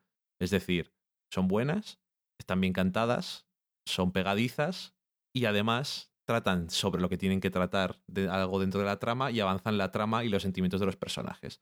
Algo que de forma diferente y a lo mejor de forma, por decirlo de algún modo, de forma involuntaria, fue lo que te estaba diciendo Josh Whedon en el episodio de Buffy. Y es que cuando cantas sobre algo tienes que cantar para decir algo. Y cada vez más cosas. Y que todo tiene que ver con lo que está pasando. Y con lo que sientes, no son cosas random de qué cielo más azul tenemos hoy porque todas las canciones no valen para nada. Y la hemos visto en versión original. Por favor, por favor. La música, que además Disney siempre dobla todas las canciones, se ve en la versión original. Me da igual que la hayan doblado a 47 idiomas. Es que no es así como se tiene que ver las cosas, porque la música se hace música y letra. Las canciones tienen música y letra, encajan las cosas. es una magia estupenda. Y luego cuando lo doblas, pues tienes que quitar cosas como Frozen Fractals, que es la mejor frase de, de toda la puta película. En fin, tonterías aparte. eh, una película en el que gran parte de su mérito está en conseguir que entiendas a las dos protagonistas y cómo están pasando por cosas que son totalmente distintas y puedes entender sus dos posturas por cómo han estado en la vida y por las cosas que saben o no saben. Y bueno, su viaje es una película que además es muy entrañable. Son muy monas las dos niñas y las dos mujeres. Eh, Kristen Bell le pone la voz a Ana, que es una mujer que me cae súper bien y cada vez que lo digo sí, siempre me acuerdo de ella, entonces no me puede caer bien, no, no me puede caer mal Ana, de todas formas. Y como, como decía John Travolta, Socorro. eh, bueno, de alguna forma, Adele... Menzel. Men- no, Menzel no, porque ese es como es el apellido. Mm, Denzel. Bueno, de una forma muy chunga. Canta muy bien y yo creo que le tiene menos, tiene un poco menos de papel hablado porque de alguna forma no es la protagonista protagonista. Es más, yo creo que es más Ana, pero bueno, también las dos son protagonistas de alguna forma, pero lo hace igualmente bien. Y mm, ay, no sé, de esas películas que la ves y dices, realmente no tiene fallos. Es una película tan entrañable y aparece un señorín muñeco de nieve que es tan graciosete y, tiene y no sabe qué le pasa a la nieve cuando le da el sol, tan bello. Y sale un caballo y a Valen no le da miedo. Es que eso te tiene que decir Porque todo. no tenía todo ese Ojos de pelaje. muerte. No tenía ojos negros ni el pelaje ese. Pelazo.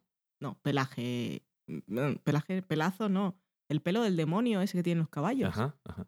Lo que llamo yo pelazo. Eso no es pelazo. Pelazo es el de Bill Lynch. Eso es pelazo. Eso, eso es un peinado que me encanta. En fin, Frozen, Frozen es divina y es la cosa más bonita que he visto hace muchísimo tiempo y a mí me hace, me hizo llorar un montón de veces y cuando escucho las canciones lloro otra vez. Además lloro de verdad, lagrimones. Y bueno, es que tampoco vamos a contar nada que no haya dicho ya nadie, es una película de la que ya se ha hablado mucho, pero de verdad yo que no soy fan de Disney básicamente porque no he visto nada de Disney, pero que no me gustan las historias de princesas ni nada, sí que es cierto que todo lo que hizo esta película marca un punto y aparte y unas ganas diferentes de hacer las cosas. Y es tener a, a dos, dos niñas como protagonistas, dos niñas que se convierten en mujer, en mujeres, pero además cada una con sus inseguridades y que han pasado la vida, son princesas, pero no, no han sido muy felices, han estado solicas y que, no sé, siempre estas películas que se hacen para los niños, luego lo vemos los adultos, las disfrutamos igual más que ellos, pero cuando eres niño las cosas te van, te van dejando huella ahí, te van marcando cosas en el cerebro. Creo que los mensajes que transmite esta película pues son, yo los aplaudiré por siempre y para siempre. Y bueno, son... Tenemos a Elsa que le han dicho que algo que podría ser su fuerza es su debilidad y la enseñan a esconderse del mundo y a sentirse avergonzada por quién es en lugar de explorarlo. Y luego tiene ese momento Let It Go de, de liberación, que la canción es bonita y es perfecta y dice tantas cosas, pero en el fondo también es triste porque ya se libera pero está sola. Sí, ya lo dice también. Y Eh, es- estaré libre pero sola. bueno, pero y luego Ana, que es la más joven e inocente y tiene esas cosas de enamorarse del primero que ve, que todo el mundo además se lo dice, que también me hace gracia. Pero, pero es que muy triste también su vida porque ha crecido toda solica y quería que su hermana le hiciera un muñeco de nieve. Y su hermana estaba encerrada, pues sus padres le dijeron con Sildon Phil No llores. Ay, que es que muy bonita. Es muy bonita la peli. Me gusta mucho y lo aplaudo. Pero también aplaude sus, mensaje- sus mensajes de intentar convertir a los niños en gays y el bestialismo. La gente está muy loca. Que, Oh, sí- sí, que me- sepáis Me encanta. lo del bestialismo porque el chico del reno, que no me acuerdo su nombre, que iba ahí con el reno, y entonces era una cosa así como Eso es gente que bestialífica. no ha tenido mascota en su vida. el horror de la vida. Y no sé, también había gente, ah, gente no, la esta de que, que me acuerdo que lo comentaste co- y busqué el artículo, la de, Ah, de Big Bang Theory. Sí, la de Big Bang Theory, que había dicho, había escrito un artículo diciendo que ya no le había gustado la peli y a sus hijos tampoco. Y sus razones eran que, claro, que estaba muy bien eso del mensaje así positivo para las niñas, pero que no, no tenían que hacerlo a costa de decir que todos los hombres eran malos. Y esto se refiere al príncipe malo, pero que no tenemos villano en la historia. Que por cierto, tengo que decir que la, la histo- en la historia original, bueno, en el cuento original, Elsa es villana. Ajá. Y a los compositores de las canciones que habían hecho cosas antes como, y esto lo dirá Dani, Winnie the Pooh. y alguna otra cosa, el, a ellos cuando les pasaron para componer las canciones, Elsa seguía siendo villana. Y fueron ellos los que componiendo y pensando, ellos también tienen hijas y di- dijeron que paseando un día por el parque, quisieron, antes de componer la canción, pensar que, que por qué, o sea, qué implicaba todo esto para Elsa, toda esa, todo ese aislamiento impuesto y, y qué, y le dieron la vuelta y convirtieron la historia en la que es una historia muy bonita entre dos hermanas y Elsa no es una villana. Yo me les imagino diciendo, pues todo tal. Hicieron Let It Go y luego se la pusieron a la guionista Sí, fue así. y a los del productor y dijeron, hostia, pues es que después de esa canción. Sí, fue así. Ellos compu- compusieron la canción dándole el giro y a partir de ahí la película cambió. O sea, la película que hemos visto, que lo cuenten por ahí, es casi obra y gracia de los compositores de las canciones. Y todo gracias a Let It Go, que, bueno, aparte es la canción estrella de la película. Sí, pero si solamente hubiera una canción buena. No, todas son buenas. Y a mí la de Ana cantándole a su hermana a través de la puerta me hace llorar a mares. Lo sé.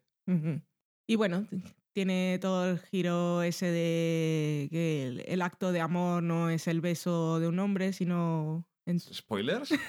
Pero si esta película la ha visto todo Dios ya. ok. Es, es- al final es la historia de las dos hermanas.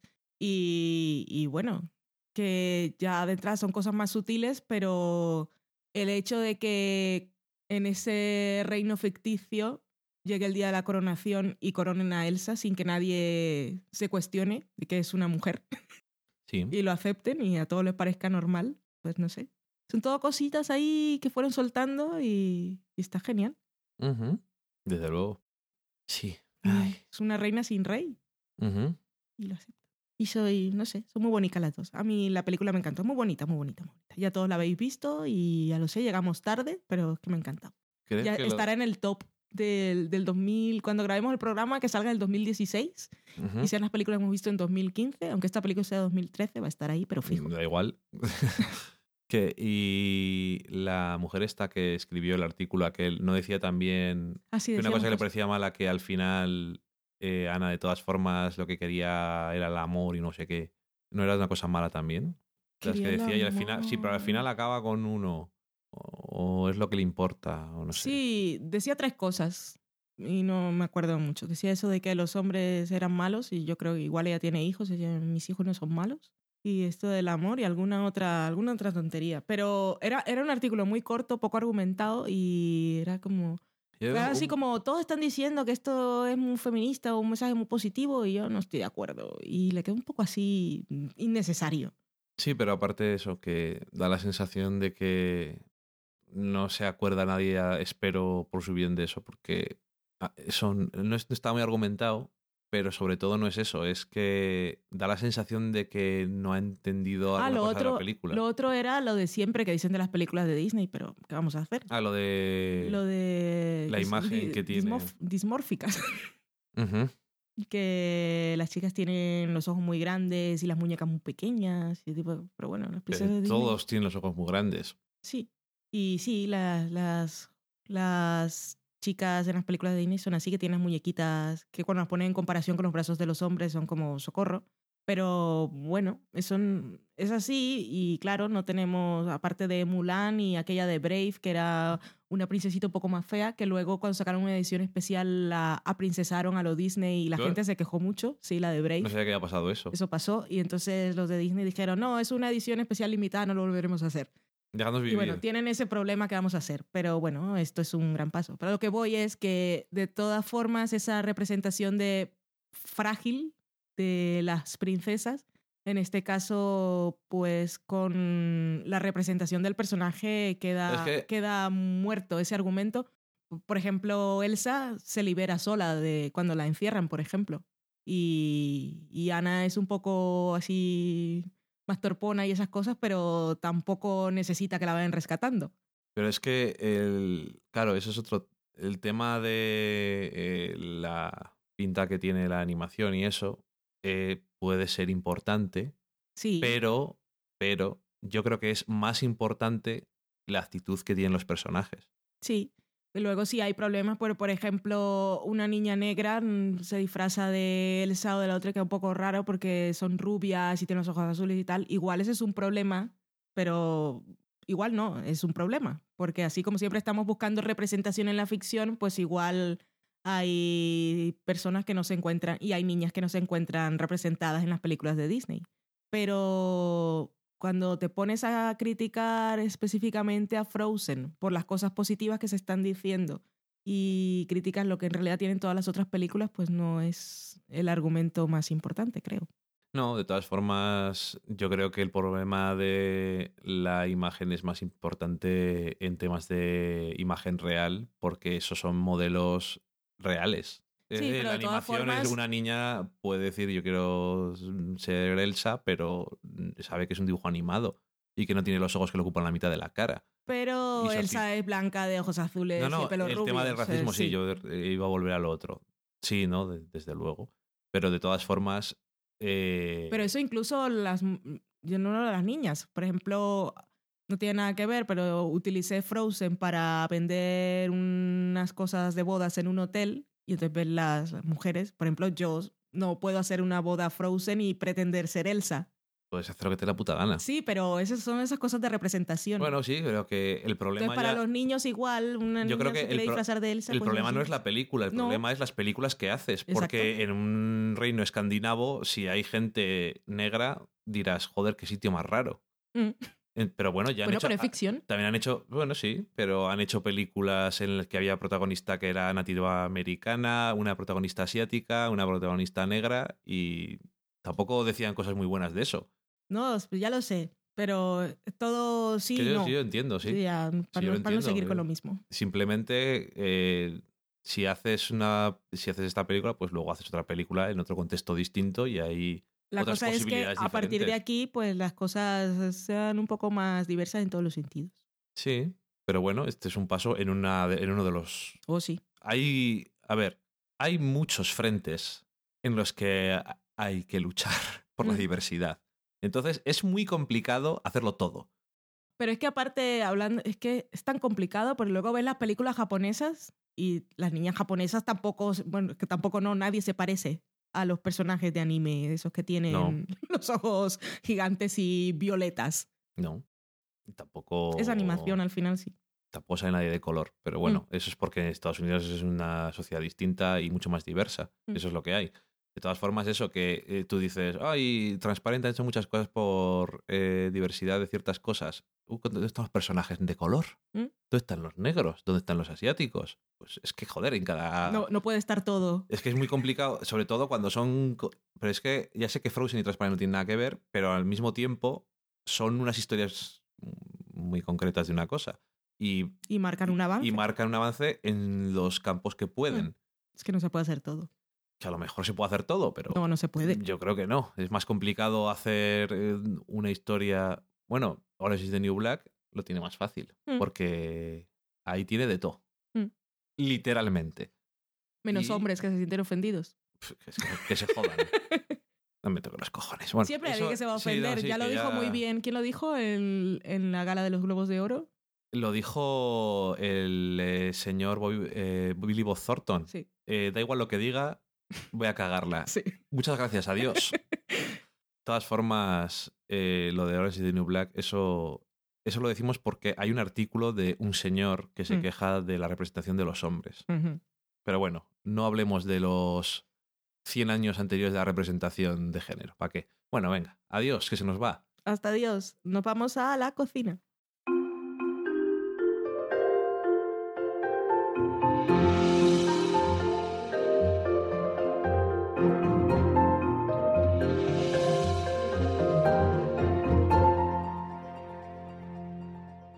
Retomamos la sección de la cocina, que ya no recuerdo la última vez en la que contamos una receta. Hemos tenido especiales también últimamente, o sea que Ajá. da igual.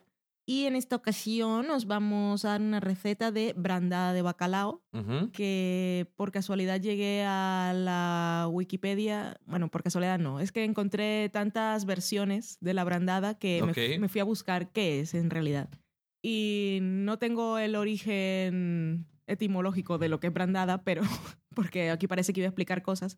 Pero eh, la brandada de bacalao en realidad es como un, lo describí ahí, un alioli de bacalao que empezó por aquí, por el Mediterráneo, y cuando llegó a Francia lo suavizaron un poco y le añadieron cosas como mantequilla, nata y también patata. Malditos gabachos. Pero los ingredientes básicos son bacalao desalado, ajo y aceite de oliva o girasol. Luego a partir de allí la gente le puede echar leche, nata, patatas, que cuando digo patatas en realidad es puré de patatas o patatas cocidas.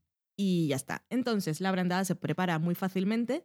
En esta receta que he sacado de Gastronomía y CIA, que en realidad es de las recetas, bueno, las recetas de Miquel, eh, necesitamos 300 gramos de bacalao desalado, 3 dientes de ajo, 300 gramos de aceite de girasol y ya está. Y lo que se hace entonces es cortar el bacalao en dados, luego ponemos en el aceite a dorar un poco los ajos, pelados y troceados, añadimos el bacalao y lo dejamos más o menos 30 segundos o un minuto. En realidad solo tiene que coger un poco de calor, pero no tiene que cocerse, tiene que dar un poco crudo Ok. Y luego se pone eh, los ajos, eh, este poco de aceite en el que hemos puesto a cocer los ajos, el resto del aceite de la receta y el bacalao en un, en un vaso y con una... Con ¿Un vaso de batir? Sí, con un vaso de batir y con la batidora o turmix como llaman aquí, eh, pues emulsionar y ya está. Con eso tenemos la brandada. Luego hay gente eso que le echa pues patata cocida y nata y todo esto que os he contado antes, pero básicamente la receta es esto. Y es como una alioli de bacalao. Y nos queda un- una, una pastita, una masita de bacalao.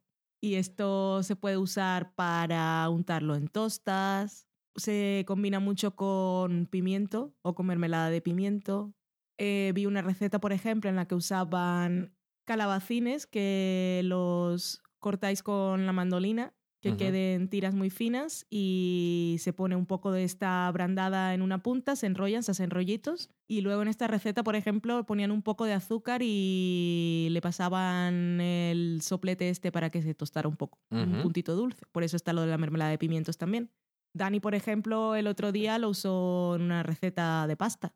Sí, mi madre había hecho brandada y no había desalado bien el bacalado, porque le compra siempre, se- Mm. siempre salado, o había echado más sal de la que hacía falta y le había quedado un poco salado. Entonces, en vez de comerlo en una tosta o tal, que igual se nota más, lo comes con una pasta, por ejemplo, y apenas se- queda perfecto. Y también se puede usar en hojaldres, pues, que a partir de ahí, si os gusta el sabor, porque básicamente sabe a bacalao y tiene una textura muy cremosa, pues a partir de ahí lo que queráis. Ujú. Así que esa es la receta súper práctica, rápida y funcional, versátil y para lo que queráis de hoy. Muy bien. Acabamos la cocina muy rápidamente, ponemos una promo y nos vamos a la sobremesa. Questi of my mind is perché fuori in Oregon fuori che sta pieno di ore che non vuole ci mai loro me che buon fine. Hola, soy Jimmy Oliver. Muchos de vosotros me conoceréis por mis programas de cocina sana y mis libros, aunque a algunos os sonaré más por mis vídeos sobre cómo puse verde a McDonald's y su carne de vaca, o aquel otro donde enseñaba a los pequeños cómo se hacían industrialmente esos trocitos de pollo llamados nuggets que tanto les gustaba. Aún están teniendo pesadillas los jodidos. Pero estoy aquí para hablar de otra cosa, no voy a hablar de mí.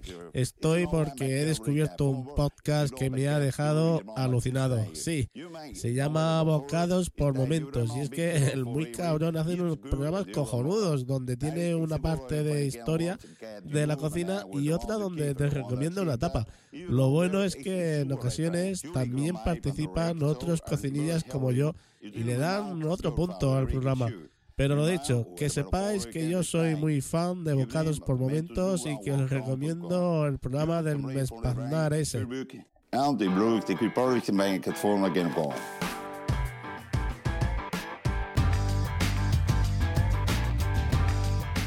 Bocados por Momentos es un pequeño y personal podcast en el cual te iremos contando una parte de la historia de la cocina o de un producto junto a una pequeña receta de una tapa. Si quieres participar en el programa, solo tienes que mandarnos ese pequeño audio a bocados.pormomentos.com. Si quieres ponerte en contacto con nosotros, puedes hacerlo en arroba bocados por momento, con una X en lugar de un por. Mandarnos un comentario o un audio comentario a bocados.pormomentos.com. También puedes encontrarnos en nuestro blog pormomentos.com.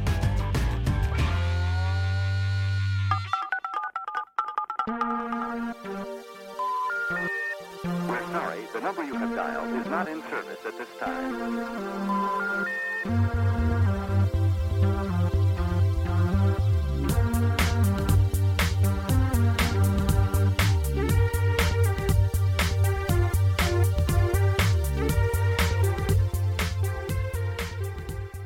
Ya estamos en la sobremesa, os diríamos que ahora íbamos a ponernos las copas, pero hemos estado con ellas desde el principio, así que Dani va ahora a leer cositas de Twitter.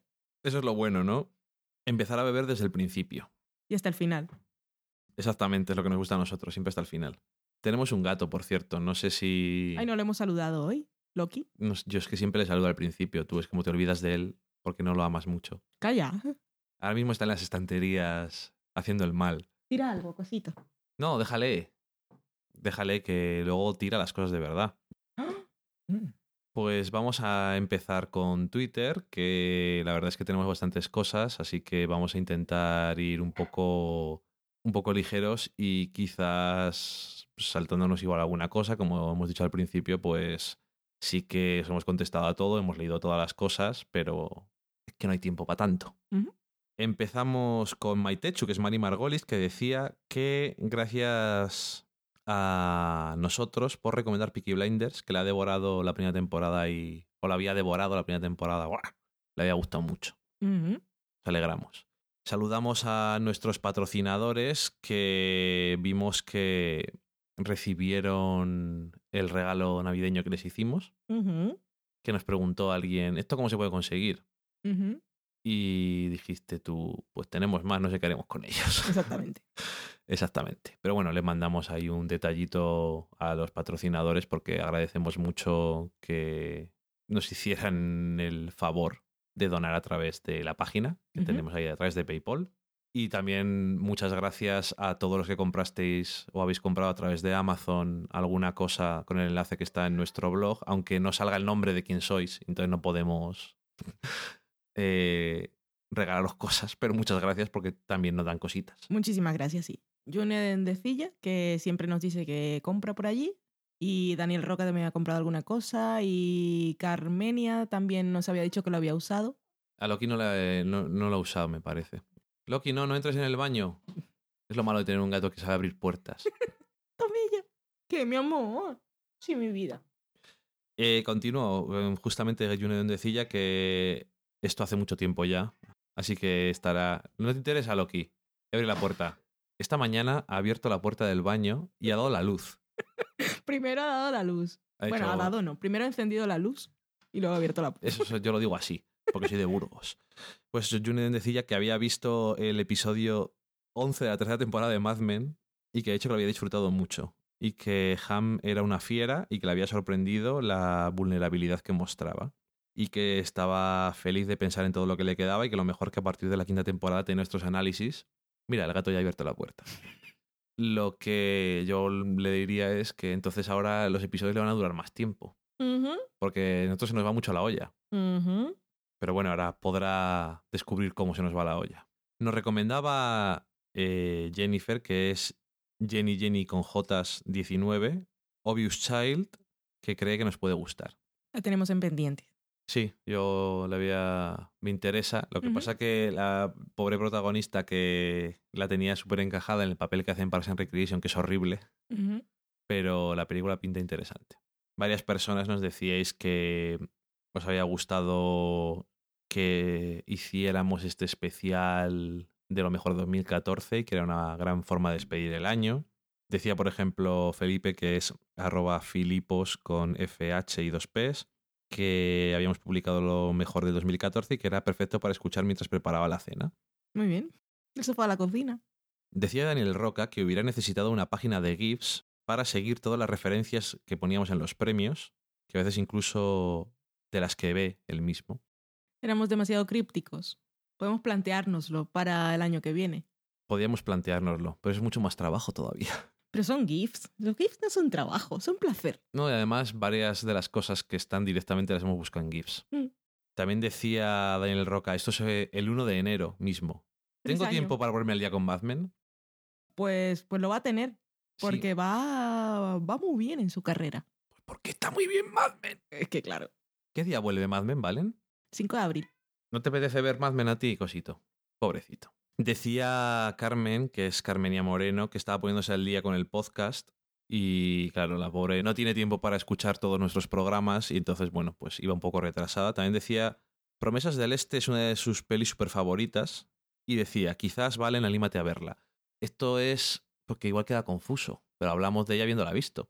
Los dos. Lo que pasa es que tú dijiste que había trozos que no habías visto porque Es que- son de esos de violencia. Es que todo esto venía por algo del especial. Bueno, al- en algún momento hablamos y yo sé que dije que por no gustarme las escenas violentas me había perdido a Pico Mortensen sin sus harapos medievales. Desnudo. En esa, exactamente. Y claro, entonces igual quedó así como que no lo habíamos visto, pero incluso hablamos de ella en una cata de pelis.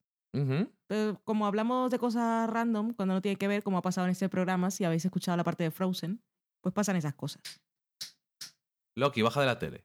No tenemos dinero para otra.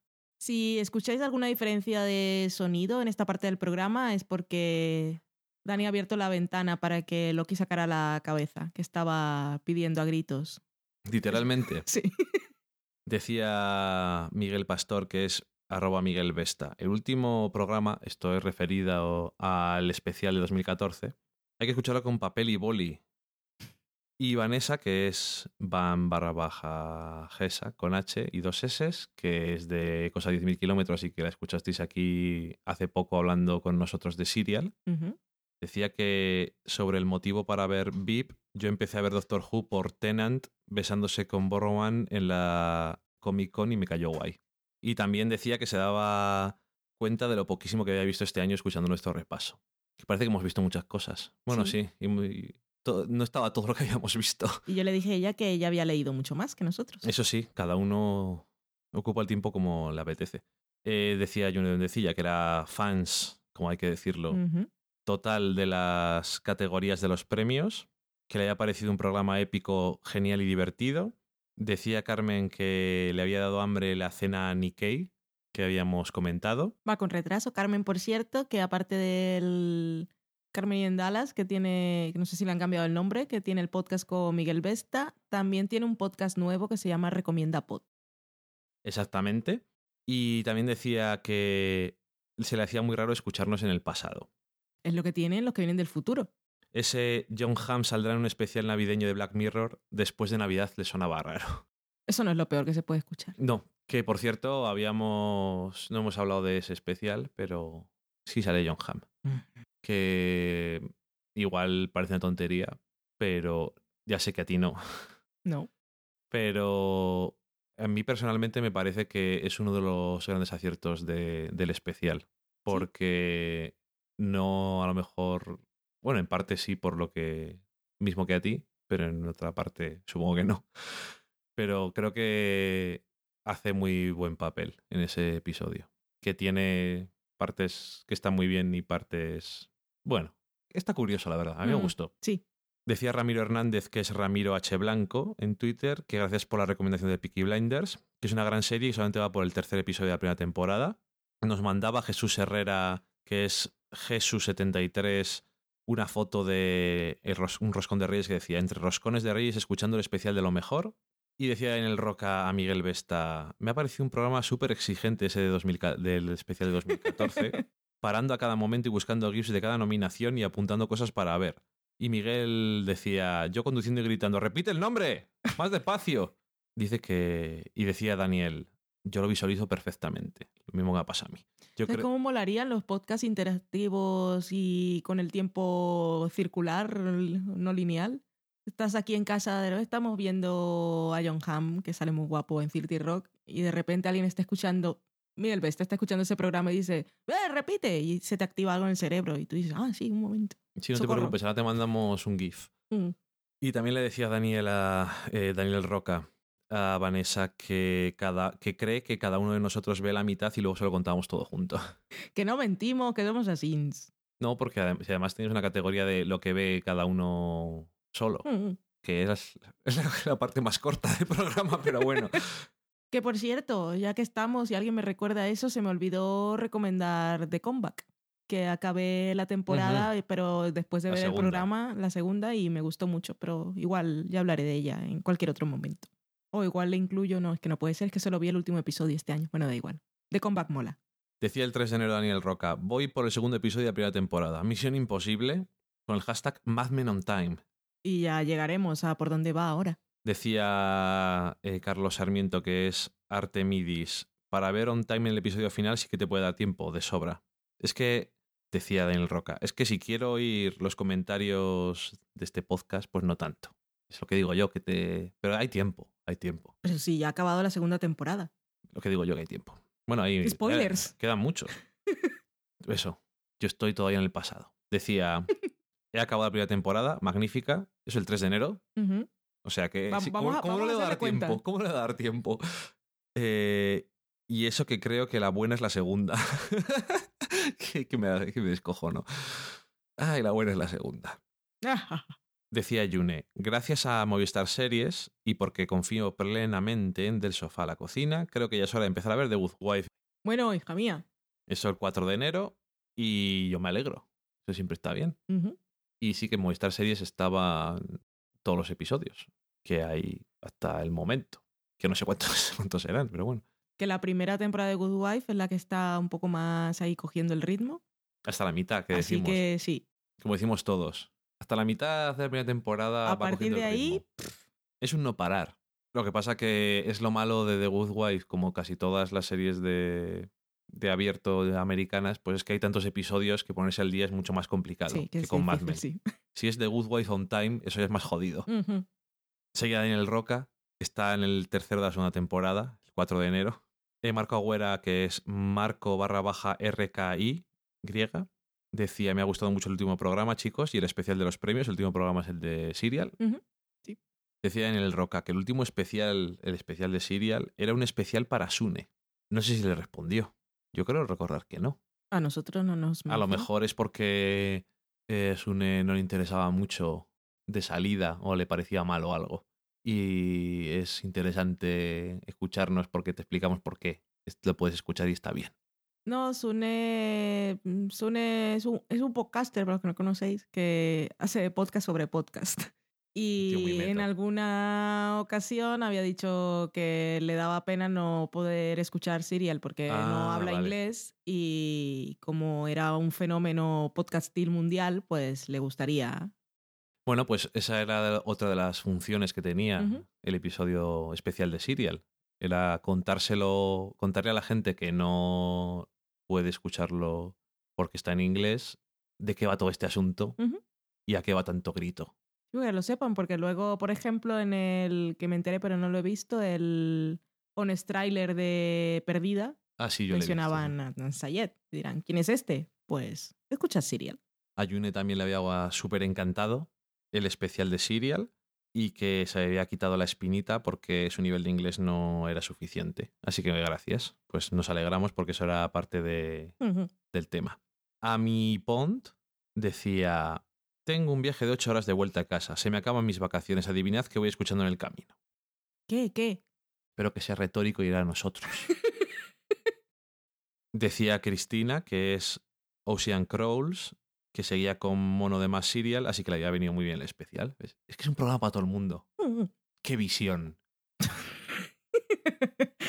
Carmen decía que había visto con sus hermanos The Staircase, que era el documental que mencionábamos en especial de Serial, hace, y que lo había visto hace unos años y le había parecido impresionante, y que Serial sí que le había recordado. Era muy fuerte todo el tema.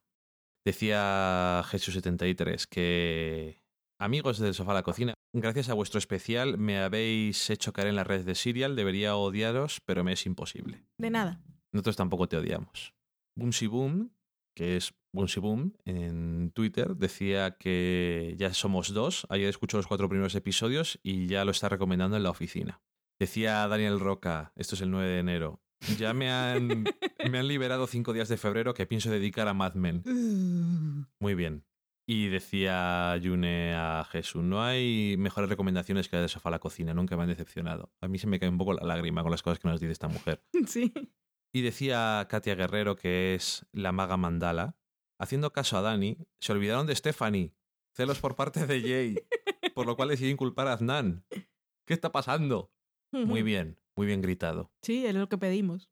Y tiene razón, además, Sí. porque es que eso es una de las cosas que en el momento en el que en Serial hablaron de eso, era más importante el personaje de Stephanie. La primera vez que hablaron de ello, fue lo primero que me vino a la cabeza. Sí. Como en plan, esto es muy... Es eso, porque nadie habla de eso. Y luego, realmente no han hablado mucho de ello. O no lo suficiente. En vez de un ángulo... Lo dejaron ahí, como ya lo sabéis. Sí, no hace falta que lo digamos más. Un ángulo en el que no hemos metido mucho la mano. Podía... Bueno. Eh, aún así, eso decía que le había gustado mucho y que siempre dándole el clavo con el que le gustaba, que era una oda a Sarah Kay de Serial. Es lo que se merece. Pocas. Pocas Pocas. odas se le hacen. Decía Vero más Tony, que son emparejados. Decía, Dani grabando el soniquete de Mamá coge el teléfono para el nuevo móvil de Vero. The Good Wife marca estilo. Yo soy tan fan de los hijos de, de la gente que nos escucha. O de sus padres, que los están criando tan maravillosamente con las cosas que nos Sí, tenemos varios que son de los que me gustan a mí. Mm. Como, por ejemplo, también la hija de Regla Carmona, soy súper fan. Es que esa esa familia, mujer. esa familia mola un montón. Carmen nos decía, Siempre se me olvida cómo se llama Orphan Black y nunca pude acabar la segunda temporada porque no me acuerdo de su nombre. ¡Qué tontería! Ay. Y bueno, aparte de eso, que era muy super mega fans de nuestros premios de momento seriéfilos y tanto de los nombres como de los nominados. ¡Qué genial! Pues repetiremos. No creáis que esto son cosas que se nos ocurrieron así de repente. Mm, sí. Vamos, la idea sí, pero Ah, los No, nombres, digo. Lo trabajamos, sí. Eso sí, la idea sí fue de repente un poco así. No me acuerdo por qué. Se me... Creo que se me ocurrió a mí. No me acuerdo sí, por qué. se te Pero ocurrió bueno, a ti por inspiración de algo de los cómics. puede ser. Ay, no me acuerdo. Pero bueno, da igual. Totalmente irrelevante. Decía Amy y Pond. Amy Pond. Ah, eh, han renovado Rain. Valen se va a poner muy contenta con esto. Me puse muy contenta, sí. Y así Gracias es. por acordarte de mí, me puse más contenta aún. Que por cierto, hablando de renovación de Rain, nos decía Jonathan Shark. Estaba yo pensando, ¿no ha sido la renovación masivísima toda la línea de otoño de la CW de primera temporada, la primera de la temporada? Sí. Es decir, ¿no cuentan dobles? Efectivamente, todas. Lo cual es un poco putada ahora que lo estoy pensando, porque es un montón de puntacos ahí, ¿eh? Ah. Como nadie, el que solamente haya cancelado series de la CW, Uy, y yo, yo aposté por Jane the Virgin y The Flash en renovación. pues. Qué jodía. Este año te veo bien. El año pasado estuviste fuerte. Tengo mis Pese a momentos. Related. Pero si Gun Related al final la cancelaron. Y fue punto, sí, sí Ay, gané. mierda. Es verdad, si ganaste tú. No, digo, pese- decía pese a Gun Related porque estuvimos ahí Pero tan sí, pendientes de ello. Pero Este año voy igual si tengo una que tampoco la van a estrenar, fijo. Que la van a estrenar. ¿Cuál dices? Aquarius. Que sale Ah, sí, David que dijiste tú que David sí. Ah. hombre. Que ah, sí, la, la cosa era otra. Si te dije eso y es que yo no sabía ni cuál era, seguro que la renuevan. En fin, da igual. Decía María Santoja, que es María barra baja Santoja. De Dios. fanfiction. De fanfiction. Dios santo. Es que se está con mayúsculas. ok. Gracias a De Sofá a la Cocina acabo de darme cuenta de que Bárbara de Masters of Sex es Marie de Breaking Bad. Esas cosas pasan. Ocurre. Mm. Decía Daniel Roca, qué maravilla Feller y Faye en la introducción de los globos, el chiste sobre Clooney y su mujer lo más. Muy cierto. Estuvo muy bien. Es que en general son tan bellas. Ídolas. Ídolas mundiales. Ya la estoy viendo Cirti Rock. Y te gusta. Pero yo estoy más loca ahora otra con Liz Lemon. Es que yo quería ser Liz Lemon.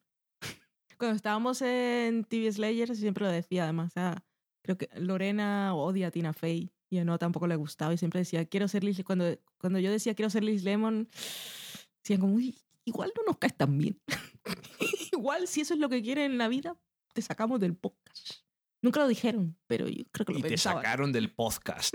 sacaron a todos por culpa de Tina Fey bueno, es lo que hay. Tina Fey la ha liado. A ver su nueva serie. A en ver. Netflix, eh, previously on NBC. Previously en NBC renovada tres temporadas Me encanta eso. Ahora soy Netflix. Ay, cómo gusta Netflix. oye que esa sí estaba en el meme ¿Qué cuenta? Ah, ¿Renovación o no, ya te cancelación? dije que no contaba con ninguna de las dos cosas. Que es punto cero. Porque no la ponen en NBC. Ah, adiós. A mí tontería las justas. Bueno, ya nos reclamarán, ¿o no? Yo lo he dicho ya. Yo- ni siquiera sé si le he puesto yo. Yo soy commissioner. No solamente lo digo por eso salí en Filadelfia, sino también por el episodio ese de Friends en el que Joey es el árbitro de una eh, carrera extraña entre el pato y el pollo. Yo también soy el árbitro. Muy bien. Así que lo que yo diga. Y si no os aguantáis.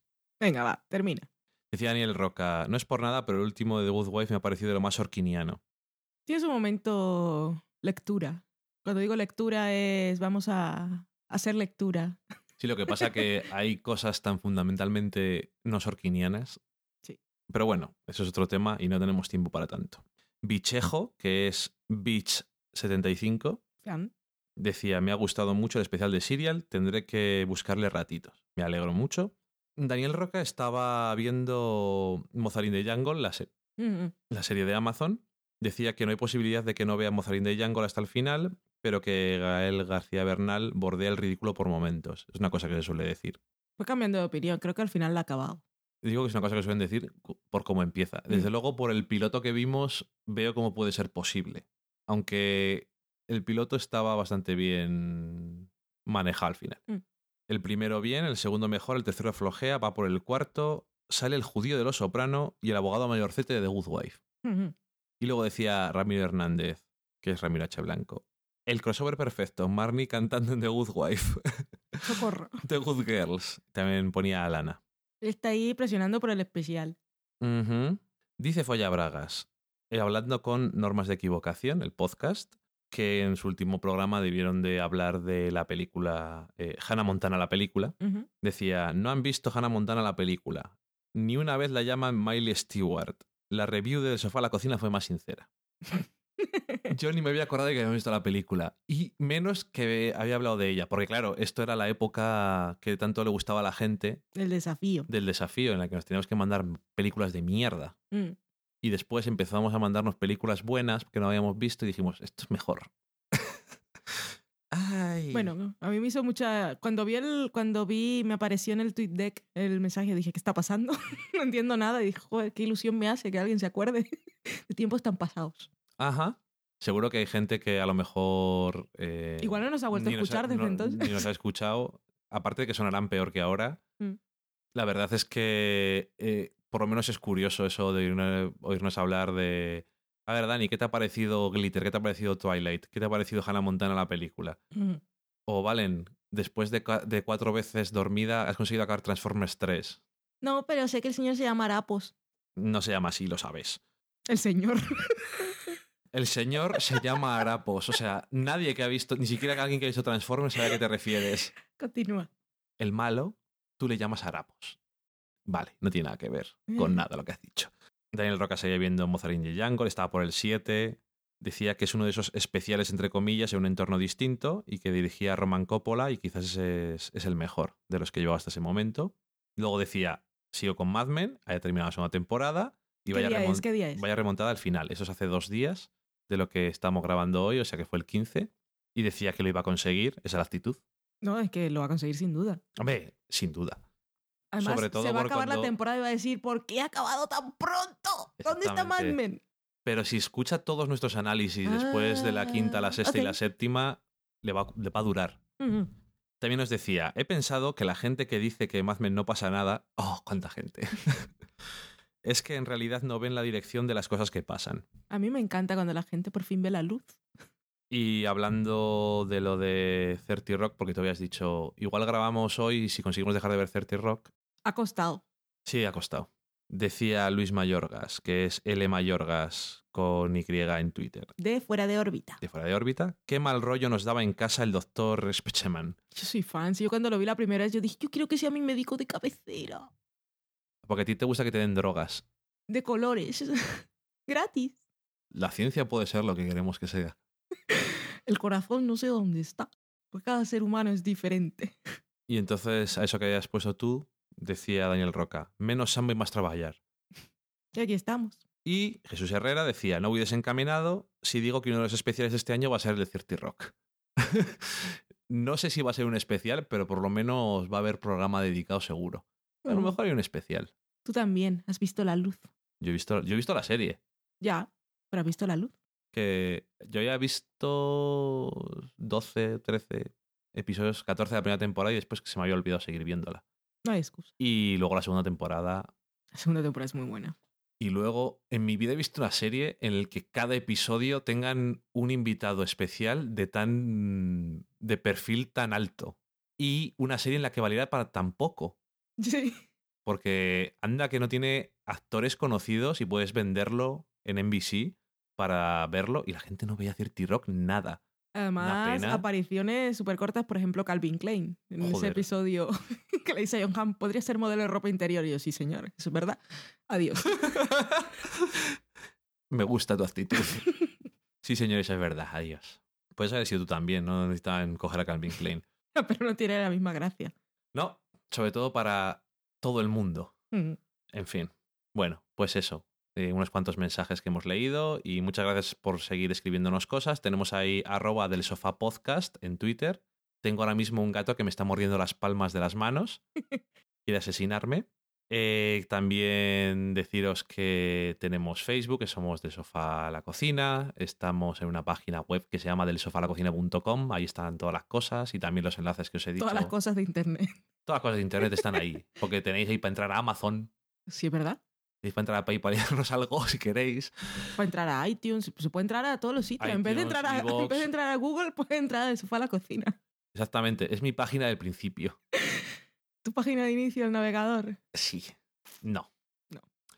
Eh, también tenemos, tenemos todo. Estamos en iTunes, estamos en Evox, estamos en Spreaker, en Stitcher, en Spreaker de vez en cuando, porque se van borrando las cosas. Todavía nos podéis escuchar de vez en cuando y los miércoles a las 9 de la noche en Radio Battletoads. Ujú. Y dejadnos estrellitas en iTunes que Y comentarios. tiene- y comentarios que hacen mierdas esas de algoritmos extrañas los de Apple y así nos puede escuchar más gente porque cuando busque quiero un programa que sea de esta mierda y aparecemos nosotros. Que Si en las no. estadísticas sale que mucha gente nos escucha en iTunes, pero no, no nos comentan nada por ahí. Comentadnos y decidnos, ay, yo quiero mucho, qué bonito. O lo contrario, pero bueno, no. O pueden hacer un yo sodio con cariño, entonces pone yo sodio en el comentario y pone con cariño las estrellitas, que eso vale más. Eso, ponéis cinco estrellas y os odio a muerte. y con eso hemos terminado por hoy. Muy bien, ya acaba el programa, volvemos ahí a, lo- a la serie regular, así que ya os iremos contando, iremos viendo cosas y eso, decidnos, Ah, yo tengo un gatito muy bello. Ah. decidnos cosas por, por todos los sitios que ya conocéis, que nos hace mucha ilusión. Así que pasad buena semana, buenos días, hasta que nos volvamos a escuchar y disfrutad viendo series, películas, cocinando y sobre todo comiendo y durmiendo en el sofá, pasando la siesta. ¡Eh! Pasadlo muy bien, adiós. Adiós.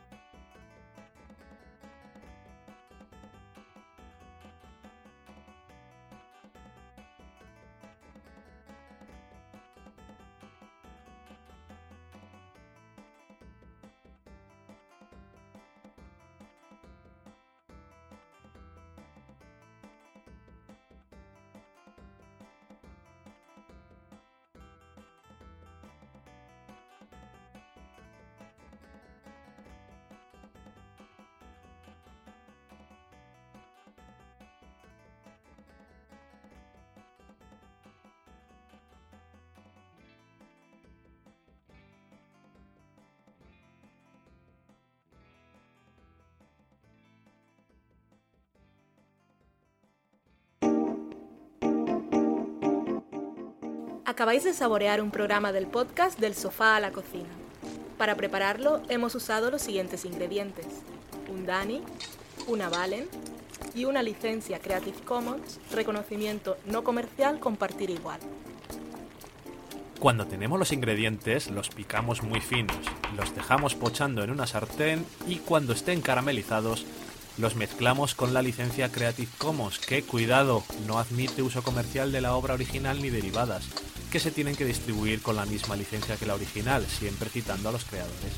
Después de 10 minutos, condimentamos la mezcla con iTunes, iBooks, Twitter y un poco de Facebook. Si no encontráis las adecuadas en el mercado, buscad el nombre del blog. A continuación, introducimos en el horno y, después de 30 minutos, lo servimos aderezado con música distribuida con licencia Creative Commons a través de Jamendo. Al final del post correspondiente vienen especificadas concretamente. Si tenéis alguna duda con respecto a la receta o a cualquier otra cosa, podéis preguntarnos a través del correo electrónico del sofá a la cocina Buen apetito.